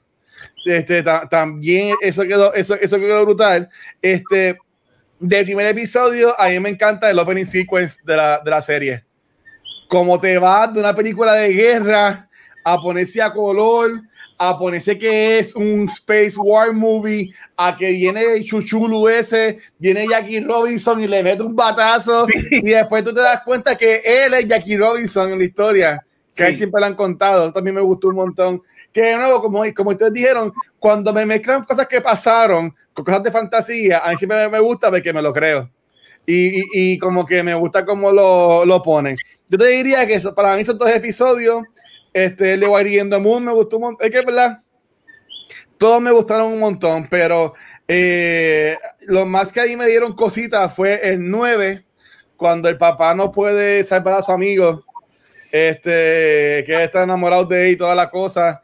Y, cuando pues muere, muere la familia de la mamá de, de Tick, también este, ¿sabes? Fue, fue, bien, fue bien fuerte y dio, y dio bien, bien dura cuenta que yo tuve como que yo, wow, uf, como que, ok, esto está cabrón, ¿sabes? Pero en verdad que, nada, está en la serie. Es muy buena, muy buena.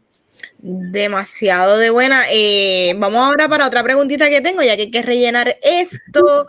Personaje favorito de la serie. Como ya dije, ya mencioné que Hipólita me encantó porque la sociedad se cree que las mujeres solamente nacimos para ser madre y con eso vamos a estar content y no, no es así, queremos más, somos seres igual de complejos que todo el mundo y también aspiramos a un montón de otras cosas. Pero tú sabes qué persona a mí me encantó, a mí me encanta Tick, de verdad que para mí Jonathan Mayers... No se quita. Diantre, mano, ese tipo es un lead actor, yo quiero verlo en todo, el tipo de verdad que tiene este gravitas, este charm, este hombre también imponente, él tiene tantas cosas que es como que he checks all the boxes. Yo no sé qué más tú quieres de un, de un actor hoy día como para liderar este, una franquicia o lo que sea. Un tema que siempre tocamos mucho, y a mí me gusta preguntarlo, es que siempre pregunto que, quién va a ser el próximo action star, porque la realidad es, no sé si se han fijado, que los action stars que están todavía en la actualidad son los mismos de antes. Sigue siendo Tom Cruise, sigue siendo este, my God, eh, Constantine. Keanu Reeves, ¿me entiendes? Son actores que son, siguen siendo vieja escuela. Hoy día, chamaquitos, jóvenes, no hay mucho. Maybe ahora un Robert Pattinson con Batman. Yo siempre he dicho que Tom Holland tiene todo lo, todo lo, las bases. Tom Holland es el futuro del cine, en mi opinión. Él, es, el futuro. Pero en cuanto a Action Star, yo creo que dentro de también roles dramáticos, este actor Jonathan Mayers tiene un appeal, la cual él puede también ser el próximo Action Star de Hollywood, definitivamente. Chicos, ¿cuáles fueron sus personajes favoritos? a mí me encanta, bueno, me, me, me, metí, me metí. Este, a mí, estoy contigo, me encanta Hipólita. A mí me gusta mucho el tío, este, George. Ah, que muere temprano, sí. Ahí, me, ahí, me, encantó él. George a mí me encanta, aparte de que yo soy fanático de Courtney B. Vance desde OJ, que él es uno de, él es uno de, los, de los abogados de OJ en, lo de Ryan Murphy. Este, él es el esposo de Angela Bassett, por si acaso, que sea Angela Bassett es un mujer. Este, come, come, bien, come bien. Chacho, sí, ellos llevan, ellos llevan 25, 30 años juntos, algo así. Este, wow. Tremenda dieta. Un Tony winner, Emmy winner, él me encantaba, este, Hipólita, I love her, yo amo a Andrew Ellen. Si no has visto otras cosas de ella, ve When They See Us, de Netflix del año pasado. Uf, uf, diablo, que, que, que show ella se lo roba. Este, ¿Quién más me gusta? Fíjate, aunque Leti es la protagonista, fueron mm. uno de los protagonistas, pues Leti estaba ahí. There. Y no es que ella hace, un, ella hace un montón de cosas. Pero te entiendo. No, no es que ella me guste y sí, tú puedes hacer un montón de cosas. Hello, Ryan Gosling y Emma Stone hacen muchas cosas en Alan y siguen siendo una porquería. Pero. ese, ese, pañuelo está brutal. pero eh, ella, eh, ella sí, la protagonista, hace muchas cosas y se la come y es muy buena. Yo no estoy diciendo nada negativo de ella. Estoy diciendo que a mí en lo personal nunca me yo nunca estaba involved como en ella, como en ti, como en Hipólita. En Entiendo, sí. Porque ella estaba protegida y tú no tenías miedo de que ella se muriera. eso fue más de la mitad de la temporada. Lo Ajá, por eso. Yo estaba como que, okay, she's there, she's good and I like her. Pero yo estaba, cada vez que llega un episodio, yo, dame Hipólita, dame a, dame a ti, dame a esta, esta persona, dame a estos personajes. Y no, y ella, okay, she's there and I like her. She, I really like what she's doing. Pero no, no, en lo personal, no es una de mis favoritas entiendo. Yo creo que ella hizo lo mejor con lo que le dieron dentro de, este, no creo que se fueron tan en la psiquis de ella como personaje ni el porqué de, de cómo es ella en, en, la serie como tal, pero it's okay, she did a good job. Mejor que mejor que empezó Spray. Diablo. Y Chizo. Pues mira, este eh, mención honorífica, como dice nuestro compañero Gabriel, a mí me encantó George, aunque salió bien poco, porque a mí por lo menos me encanta cuando un personaje eh, como Daniel de Lewis cuando hacen Guns New York no es el personaje y tú dices eso es un tipo de verdad. Yo me lo creí era tan tan este father figure. Esa primera escena íntima con la esposa con Hipólita cuando están en la cama despertando yo dije qué chulería ese matrimonio. Yo me lo creí completito. Él era bien charming bien cool pero estoy contigo y con Gabriel. El favorito mío es Jonathan Mayers como Tick. Eh, lo que tú estabas diciendo de los Old School Action Heroes, hice un quick Google search. Keanu Reeves tiene 56 años. Jonathan Mayers tiene 31. Hay que darle break, como tú dices, a la juventud. Y Michael B. Jordan, yo te amo, yo te adoro. Yo he visto escrito un montón de veces. Pero hay un universo de DC Comics en una tierra alterna que Superman es negro y Michael B. Jordan está hablando como para ser el protagonista. y mala mía, pero Jonathan Mayers puede hacer mejor Superman que tú, porque Jonathan oh. Mayers, como dice Manetti, llena todos los checkboxes. En el primer episodio, cuando él estaba con la señora que los dejan a pie, ese es el, oh. bonachón cute. Está el, Jonathan Mayers Action Hero cuando pelea con los monstruos y todo eso. Está el Jonathan Mayers que se preocupa por la gente, el, el, el tic eh, o sea, él, hace todo físicamente, él se ve bien imponente. Mis escenas favoritas cuando él tiene sexo primera vez con Letty, que es el amor de su mm. vida. Él proyecta que está bien, bien fucking nervioso, bien brutal, como una persona normal, que siempre en esta serie ponen al macharrán bien fuerte, ah, olvídate, y el tipo yo creo que hasta duró como que un minuto o algo. Cinco segundos. Bien brutal. Y el tipo está bien cool cuando sufría, cuando está el episodio que es como de Indiana Jones, es como que en el museo. Lo de pejuelita también, sí. Ay, tipo, yo, eso es pejuelo. Está brutal. Y yo espero que, como tú dijiste que sale en, en Marvel, que Marvel tiene la fama de que desperdicia a los villanos, que no desperdicien a este tipo en una sola película. No, pero que es un villano, es un villano bien importante, eso es un Thanos. pero si DC ahora está con lo de HBO y le está dando serie a John Cena, que hagan un Elseworld del Black Superman, que es, fucking HBO, Lovecraft Country, se lo tiene que dar a este tipo. Este pero no, no, no se olviden de Denzelcito. Denzelcito también yo considero que sería un buen action movie star. Pero claro, ¿tuviste, a Jonathan Mayers, ¿tuviste a Jonathan Mayers sin camisa en Lovecraft? ¿Cómo se veía? Ese sí. es Superman. sí, no, ese tipo, ese tipo, ese tipo está bien montado.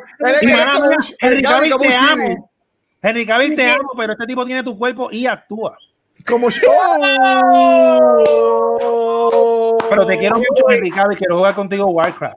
quiero jugar contigo Warcraft. Mira, eh, eh, no, sé, no, sé, si vieron The Good Place, pero Shidi este también es una persona que se ve normal, pero cuando te quita la cabeza, tipo está de que bien cortado, bien fuerte, como que estos cabrones. Pero nada, este Sí, Tic es el duro. Tic es el duro y, y, tú no puedes hablar de mejor este personaje en esta serie sin, sin, sin mencionarlo a, a, él. En verdad que a mí me encantó un montón él.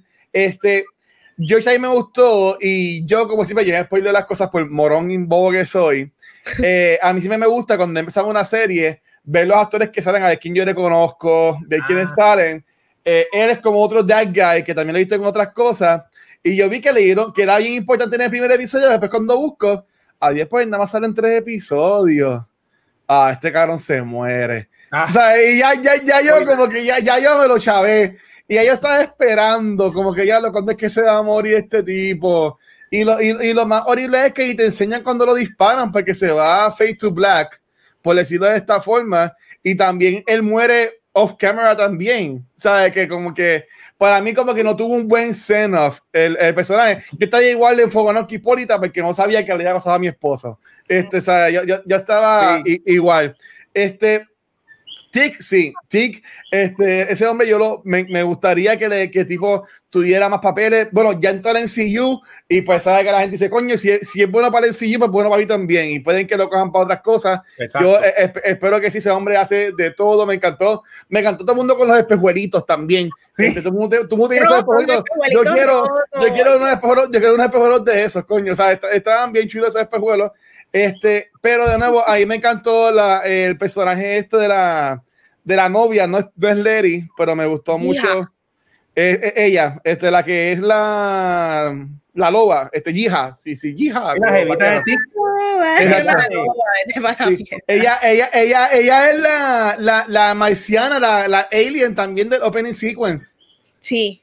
Este, en el primer episodio.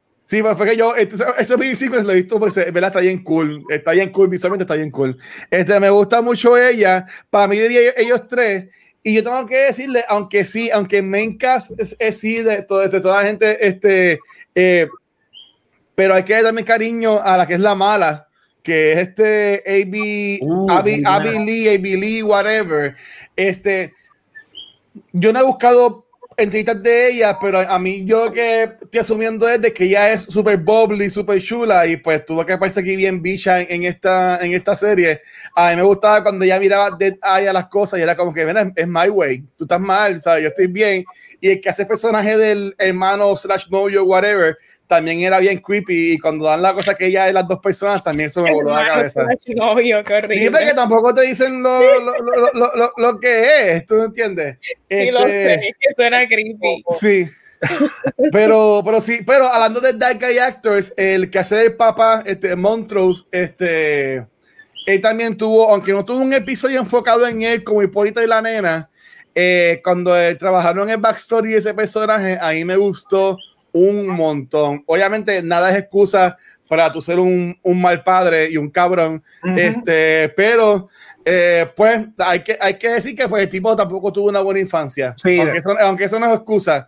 Este, pero, pero wow, ¿sabes? Este, como él lo ponía con, con lo del alcohol, eh, yo estaba enconada con él siempre porque el tipo siempre le ponía el pie a tic en lo que estaba haciendo, le, le, le, borraba las cosas, le mataba a la gente. Y yo, pero ¿para qué tú estás aquí? Muérete, en verdad, vete. ¿Sabes? Como sí, que. Me sentí pero, así también pero en verdad que es, es, cool cuando tú le coges, como tú le coges como que odio a un personaje. En verdad que a mí me gustó. Wow, espérate. Y muchas gracias a Anonymous, coño, nos acaban de donar 20 dólares for the kids. ¡Ay, qué lindo! So, en verdad, en verdad que, que gracias. Pusieron Anonymous o no sé honestamente quién fue, pero gracias. Eso nos pone en 965, nos faltan 35 pesos para llegar a los mil fucking dólares for the kids. En verdad. Así que sí. nada, vamos, vamos a ver. Este, pero nada, sí, siento que llevo hablando un montón, pero sí, honestamente, Tic, Tic para mí es el, es el duro. Este, y déjame ver si veo a alguien más. Este, el que hizo, el, a, a, mí, yo odié. Bueno, me imagino que vamos a hablar de esto, así que voy a, voy a esperar que vaya a la pregunta. Eh, Todos bueno, los policías los odié. Es, es, que de nuevo, ese, ese segundo episodio es horrible. Pa, para el mí, ese segundo a la episodio... con el gajo. Qué clase, güey. No, en verdad es que Y de nuevo, eh, eh, es que como, dijo, como dijeron ustedes, lo más caro de esto es que esto está pasando ahora mismo en la vida real. Pero, ¿Tú entiendes? Eso no es fantasía, eso no es, eso no es un cuento de misterio. Hay gente que está viviendo, o sea, nosotros estamos aquí, estoy aquí, chilling todo el día cogiendo aire, jugando PlayStation, grabando podcast, pero hay, hay gente que, que, que, que, llevan toda la vida jodidos, que es su realidad. ¿Tú me entiendes? Y eso yo entiendo que es, es horrible y, y, y está cabrón. Por es que yo no entiendo cómo hay gente que no, nada, no voy en ese viaje. Este, de que no tengo fit y después me voy a decir que me voy a arrepentir. Este, pero, pero nada, tengo que comentar, pero estoy asumiendo que van a hacer una pregunta. Si iba que no la hacen, pues tiro yo el comentario. Dale. Dale. ya yo voy para la pregunta de que, bueno, ¿qué ustedes pensaron del final? Eh, yo sé que todo el mundo dijo que el Watcher no lo entendió. Yo no entendí. Todo el mundo, Gabriel tuvo que buscar videos, yo busqué videos al momento, pero en cuanto a cómo se dio el episodio y las espérate, espérate, wait, wait, wait, wait, wait, wait, wait, wait. Figure I finished it tuya. Nos acaban de donar los 35 dólares que nos faltaban y llegamos a los mil fucking dólares. Y lo más cabrón es que yo no estoy viendo quién diablo es. Wow. No, pero, pero gracias. ¿Quién donó? No me dice, pero lo más brutal. ¿Quién fue? Lo más brutal es que montan un badge y se llama, el badge se llama Leroy Jenkins. Así que a mí que si ustedes saben de gaming, este, yo siempre digo que yo soy Leroy Jenkins cuando juego Destiny y está cabrón que el batch se llame Leroy Jenkins. La pregunta, Qué nice. la pregunta es, estamos seguros que es solamente si hay nipples, ¿verdad? no, Gabriel, no lo hagas, no lo hagas, no lo hagas, no lo hagas, no lo hagas, no lo hagas. Ay, Dios mío, nos van a. Mira, si lo haces, tápate, tápate, tápate de que sea tu hombre nada computadora por si. Ay, por Dios, en serio, Free the Nipple. Free, exacto, Free the Nipple, nuestro ático de cultura. Hazlo, hazlo, hazlo, haz como tic, haz como tic, dale. Dale lo que pasó en Back to the Movie cuando yo dije que si llegamos a los mil yo me quitaba la camisa, no sé por qué, porque parece que me hubiese quitado todo, pero fue que empezaron a decir que, que a alguien o whatever que enseñaron que un muchacho se quitó la camisa en algo y como enseñaron los nipples le tumbaron el live y, y lo y algo le pasó. Ah, pues no, pichea. Mira, se llama Your, your Friend. Ah, eh, tipo, eh, ok él, no, él no puso el nombre, pero la persona que fue es uno de estos Patreons y Vanessa va a saber quién es. Así que gracias a Michael Nasty, que fue que nos donó los, últimos 35 dólares y lo vi, lo, lo vi en el email se quedó anónimo, no puse el nombre, por ahí me sale el email de la persona que, que donó. Y en verdad que, que, que, gracias. Es que no unos 20 no, no sale el email, pero en verdad que. Nasty, gracias porque además de que nos ha apoyado siempre eh, desde estos hace tiempo. Y él es pana de Papu siempre. Pistola, y exacto. Nos sigue, so sí. thank you for that. En verdad, bro, en verdad que vale, vale, vale un millón. En verdad que sí, vale un millón. De verdad que sí. Este, Continuamos con el programa. Sí, ¿verdad? Ahora mí que emociones. No, no, no, esto es un momento para celebrar porque llegamos a los mil corillos. Yes, gracias. Qué brutal. Continuando con Lovecraft Country. Eh, hablando sobre el final. En cuanto a episodio, yo no lo sé, yo lo sentí un poquito rushed en ciertos elementos, pero a la misma vez a mí no me sorprendió para nada el que Tick se tenía que sacrificar. Yo creo que eso era un tema desde el principio. Se sabía que iba a haber un sacrificio en la serie. Y yo creo que mucho de lo que es uno de los teams es personajes coming to terms con las cosas que le tienen que pasar. Y ellos entender el rol que les toca a ellos para ellos quizás mejorar el presente y el futuro de sus loved ones. Y yo creo que volvemos, Ticket Superman, Superman se, va, se está sacrificando por él, por su familia y futuras generaciones y él llegó a, a, la toma de decisión que él sabía ya y en el momento en que él lo aceptó, he embraced it. Y, y así fue, yo creo que este, sí, fue bien sacrificado, sí, fue bien gory, sí, a mí no me gustó ver a la tipa esta matar a, a Tick or whatever. pero yo cuando le pican así los brazos. Pero yo lo ah. entendí, yo creo que fue como que todo full circle, yo, yo sabía que esto era lo que iba a pasar, quizás en cuanto esto es como Tenet, la mecánica de lo que sucedió, que se metió Jiha y se metió el otro y esto y lo otro, mm. y Letty revive cuando le quitaron el spell, pero ¿quién le puso el spell? Exacto hay ciertos plot holes que me quedé como que question mark, eh, ok, entonces así, esto funciona de esta manera, ok, lo acepté, porque entendí que el full circle era que Tick eh, embraced su rol en esta historia. Y eso es todo. ¿Ustedes qué iban a decir? Cuéntame, ¿qué les pareció? Mira, ajá, dale. Yo creo que no lo pudiste decir mejor. Yo creo que todo, todo lo que pasó de, luego de buscar, porque el, episodio se acaba y a mí, yo no lo vi, a mí me gustó y me entretuvo, it was fine. Este, hubo cosas que no entendí, busqué, y entonces después lo volví a ver y yo, ok, puedo verlo. So, estoy contigo, yo creo que mejor no lo pudiste haber dicho. Pasaron las cosas que tenían que pasar para muchos de los personajes.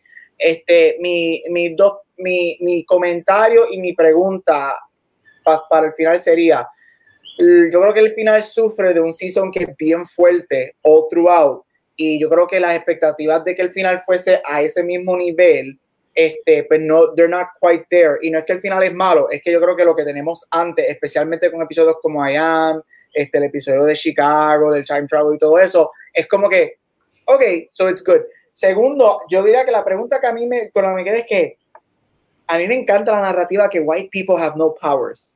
O sea, esto a mí me fascina, pero yo quiero ver las implicaciones de eso en un mundo donde primordialmente es corrido por white people. Y yo quiero ver cuando lo de las sectas de la gente blanca y todo este revolú, cuando ellos se den cuenta que they don't have powers, que no se pueden hacer los cursos, las cosas que están haciendo, yo quiero saber qué va a pasar con eso. Y eso va a ser para mí, esa es mi pregunta, es como que si hay, si hay un segundo season, no sé si han, dado un green light a un segundo season, este, qué va a pasar con eso. Eso para mí va a ser interesante. Pero I like the, the, ending, este, estuvo, it was, it was fine. Hay episodios que son mejores durante el season para mí, pero el final es malo, el final es bueno. Uh, it's a little confusing, pero it's solid y, y, yo creo que termina la serie bastante bien. Ok. Mira, eh, pues el episodio final, esto es de esta serie que yo tengo que ver cada episodio como que dos veces, porque yo, yo cuando son series así un poco complicadas, tengo que como que repetirla. Pero esta serie está escrita de tal forma que el final, final, final, como lo de la nena del brazo de metal, se beneficia de un segundo rewatch completo de la serie, porque yo sé que desde el principio nos han dado mucho, muchos temas de que van a salir al final, porque yo creo que la nena del brazo, que Tic la menciona, que como que vio algo del futuro, el cómic de Hipólita, que ya lo dijo desde el principio, todo eso. Pero a mí, en mi opinión, como dijeron los compañeros, la serie completa, todos los episodios son sólidos y el misterio lo mueven de tal manera que en el episodio final yo sentí que el clímax del episodio fue al principio. Y aunque y fue, eh, fue un engaño porque fue al principio, entonces después fue como que atando los cabos de cómo va a quedar cada persona. Y yo estaba, está cool, pero ya, ya sé, ¿cómo sabes? Ya se resolvió el clima y al final vuelve el clima de verdad. Pero esos como 30 minutos, pues como que lo sentí un poco, un poco lento.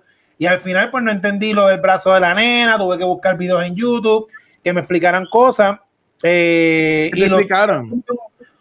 y fue como que, o sea, que las películas de Marvel, cuando se acababa la película, te ponían la escenita para seteártela para la otra, pero aquí hicieron, usaron como 35 minutos para eso, para seteártelo para el Season 2, y el Season 1 es tan bueno que yo hubiese preferido un final más sólido climático, y después el Season 2, pero sí, lo de Tic me, me trabajó bastante en cuestión, yo veo muchos roles, a mí no me trabaja nada, pero eh, las únicas escenas que a mí de verdad me trabajan, que yo sufro, es cuando yo veo a alguien desangrándose porque todo lo que tenga que ver con time factor, de que hay tiempo para salvarle la vida a la persona y el tipo se está desangrando ahí, nadie está haciendo nada, eso estuvo, estuvo bien fuerte.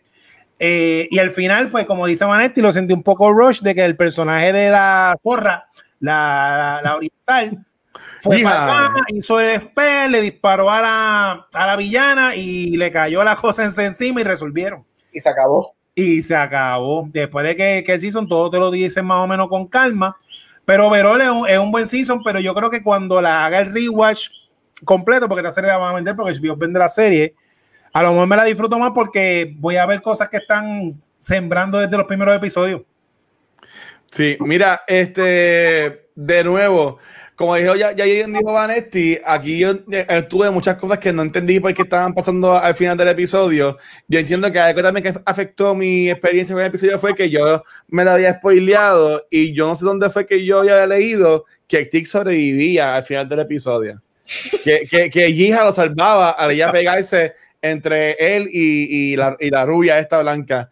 Este, cuando veo que él muere, yo me quedo, pero what the fuck, si yo leí que muriese, acabo de poner en, en Google Search, the stick dies at the end, y hay un par de páginas que dicen que sí, hay un par de páginas que dicen que no, y yo me, que, nadie entendió el final, básicamente, no sé, pero eh, preguntas que tengo, de cómo sobrevive Letty de la caída esa, porque estaba muerta y después como que sobre, este, respira profundo, wow, y, sobre, y sobrevive.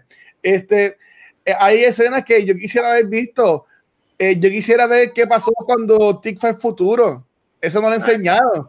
Me enseñaron todo el episodio de Hipólita y estuvo cool, perfecto, y estuvo chévere, me gustó un montón. Pero ¿por qué no me dejaron ver cuando Tick conoce a su hijo, o cuando Tick vio a su hijo, o cuando eh, lo, que él hace en, el futuro? Eso no lo enseñan. Este, la nena tiene brazos metálicos, pero coño, y, se entiende, es off camera, porque dice, ah, tenemos algo para ti. Y, y, ahí es que le dan el brazo, pero tampoco. ¿Tú me entiendes? ¿Por qué, Porque la nena ahora es la mejor amiga del perrito de ese feo gigantesco que, que tiene ahí de fotos. ¿Sabes? Hay un montón de cosas que yo me quedo como que.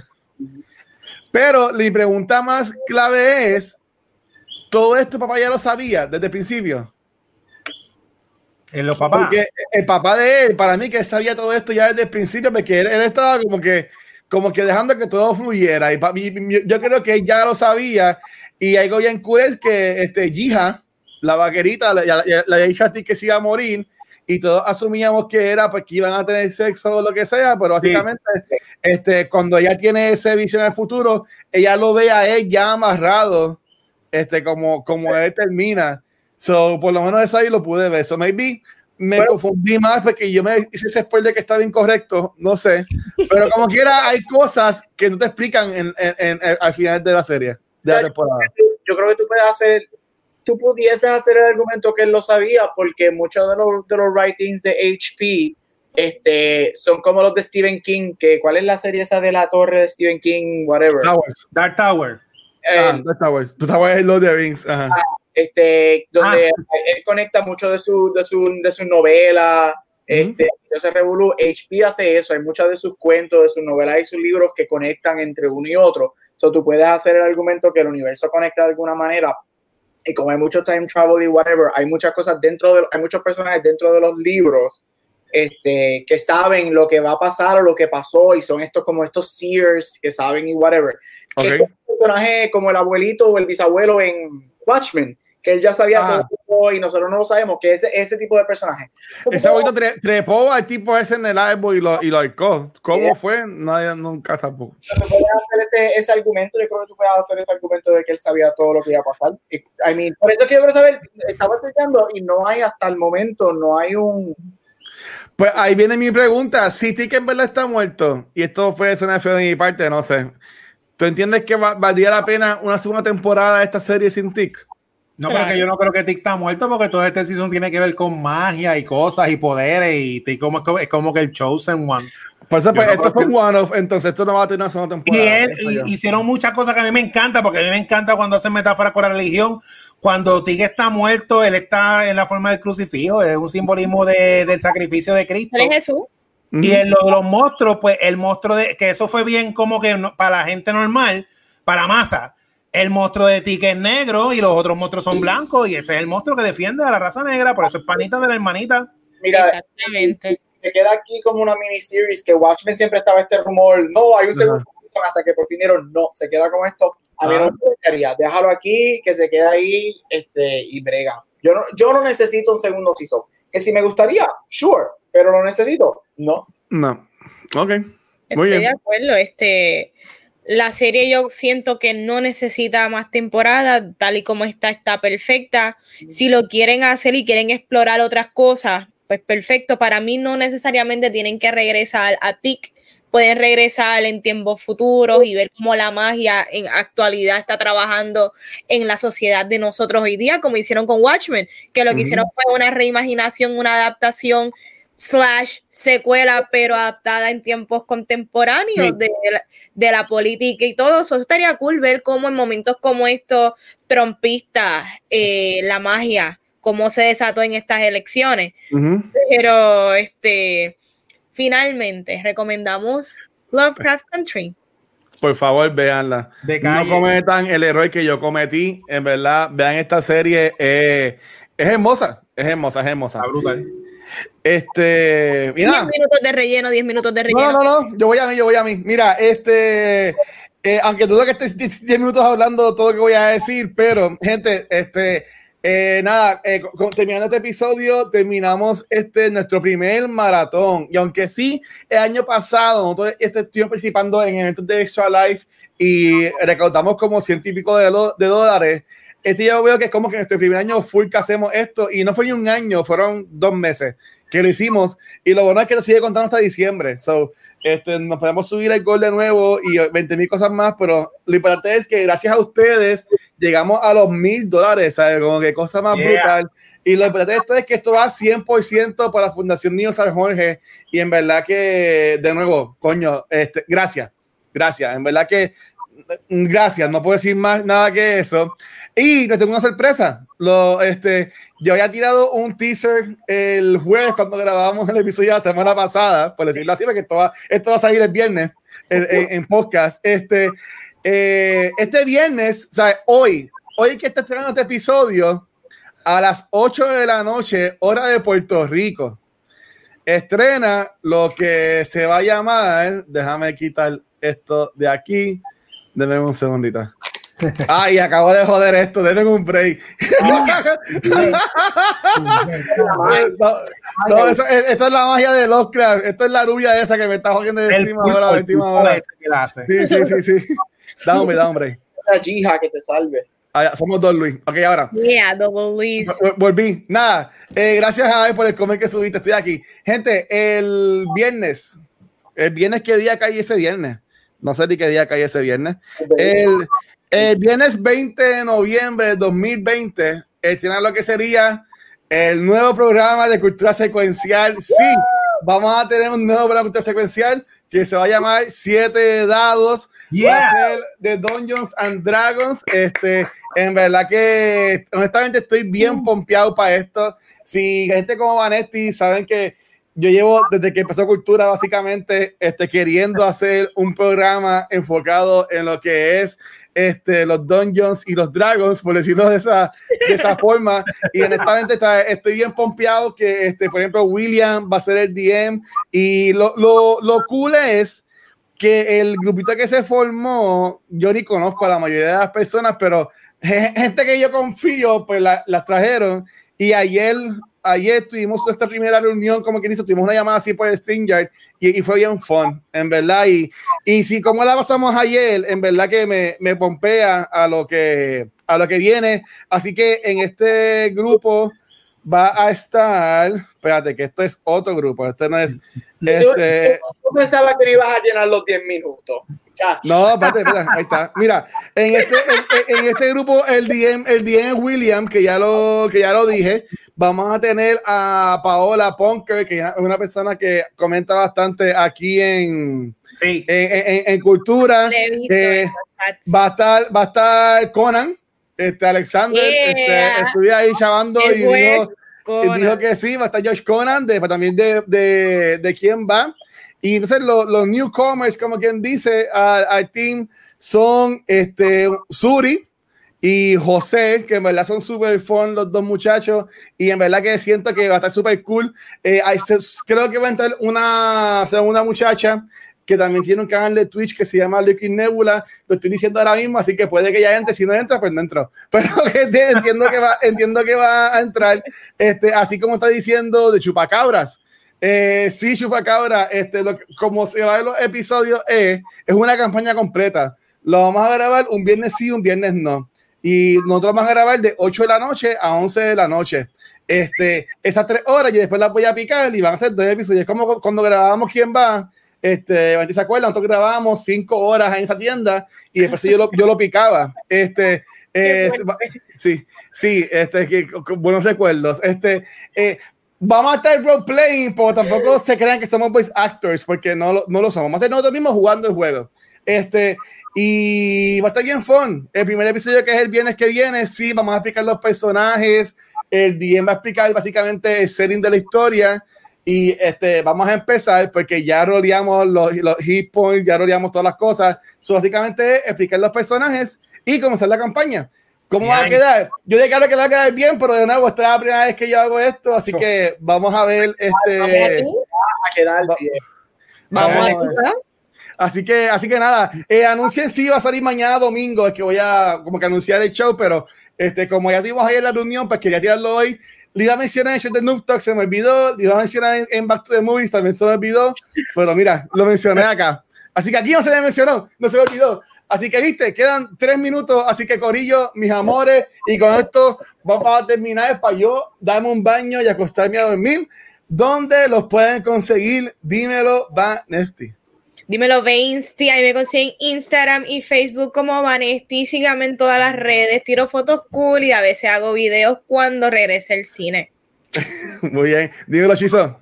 Pues mira, me consigue con Mar Centeno en Ondas Nelda. Vamos a grabar el episodio 19 hablando de la serie de Queen's Gambit. Así que a jaque mate donde quiera que escuches podcast para que escuches el episodio. Y a mí me consigue en Chizo Comi en Instagram y en Twitter, Facebook en Chizo y en todas esas redes está el link de Chizo Fashion, vístete como un nerdo. En esta época, saludos a Luzana, que ya También. las fotitos moderando la camiseta de Chizo Fashion. Brutal, dímelo, Gabucho. Eh, back to the Movies, cultura secuencial y en todos social media como Gabucho Graham. Muy bien. Corillo, este, ahí me consiguen como el Watch en cualquier red social. Eh, algo que nunca hice cuando terminé este Nuptos y Back to the Movies, darle gracias al Corillo que también estuvo acá en vivo con nosotros estas 12 horas en Twitch. En verdad que, coño, se, se, les agradece un montón. Si quieren tan cool como estas personas, vayan a twitch.tv slash cultura secuencial. Ahí nos puedes dar follow, te puedes suscribir también. Y tienes, si tienes Amazon Prime Video, ellos te regalan una suscripción gratis al mes que no la puedes dar a nosotros. Y en verdad que te guías mucho. También gracias a los Patreons, que son los que nos han apoyado de mucho tiempo, como Michael Nasty, que fue la persona que nos apoyó a llegar a los mil dólares for the kids. Coño, se, se siente también decir eso. Este, esta semana no hay este show, pero coño, gente, tuvimos dos horas por show grabando, este, así que es, lo que es.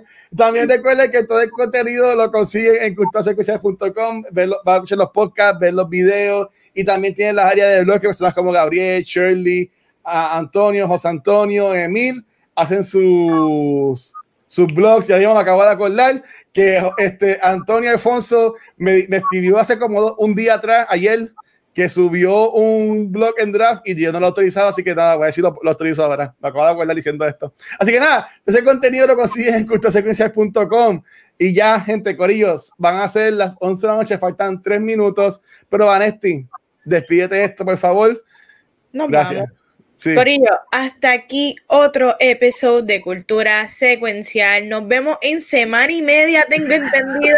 Así que gracias por llevarnos a esos mil dólares, Corillo, for the kids. Yes. Si no fuera por toda la gente que nos sigue en las redes, en los podcasts, en YouTube, en cuanta cosa eh, no, no, estaríamos aquí, no estaríamos grabando, ni podríamos aportar esta cantidad para el Hospital San uh -huh. Jorge. Así que besos a todos y buenas noches. Gente, gracias por todo el apoyo, gracias. Nos vemos.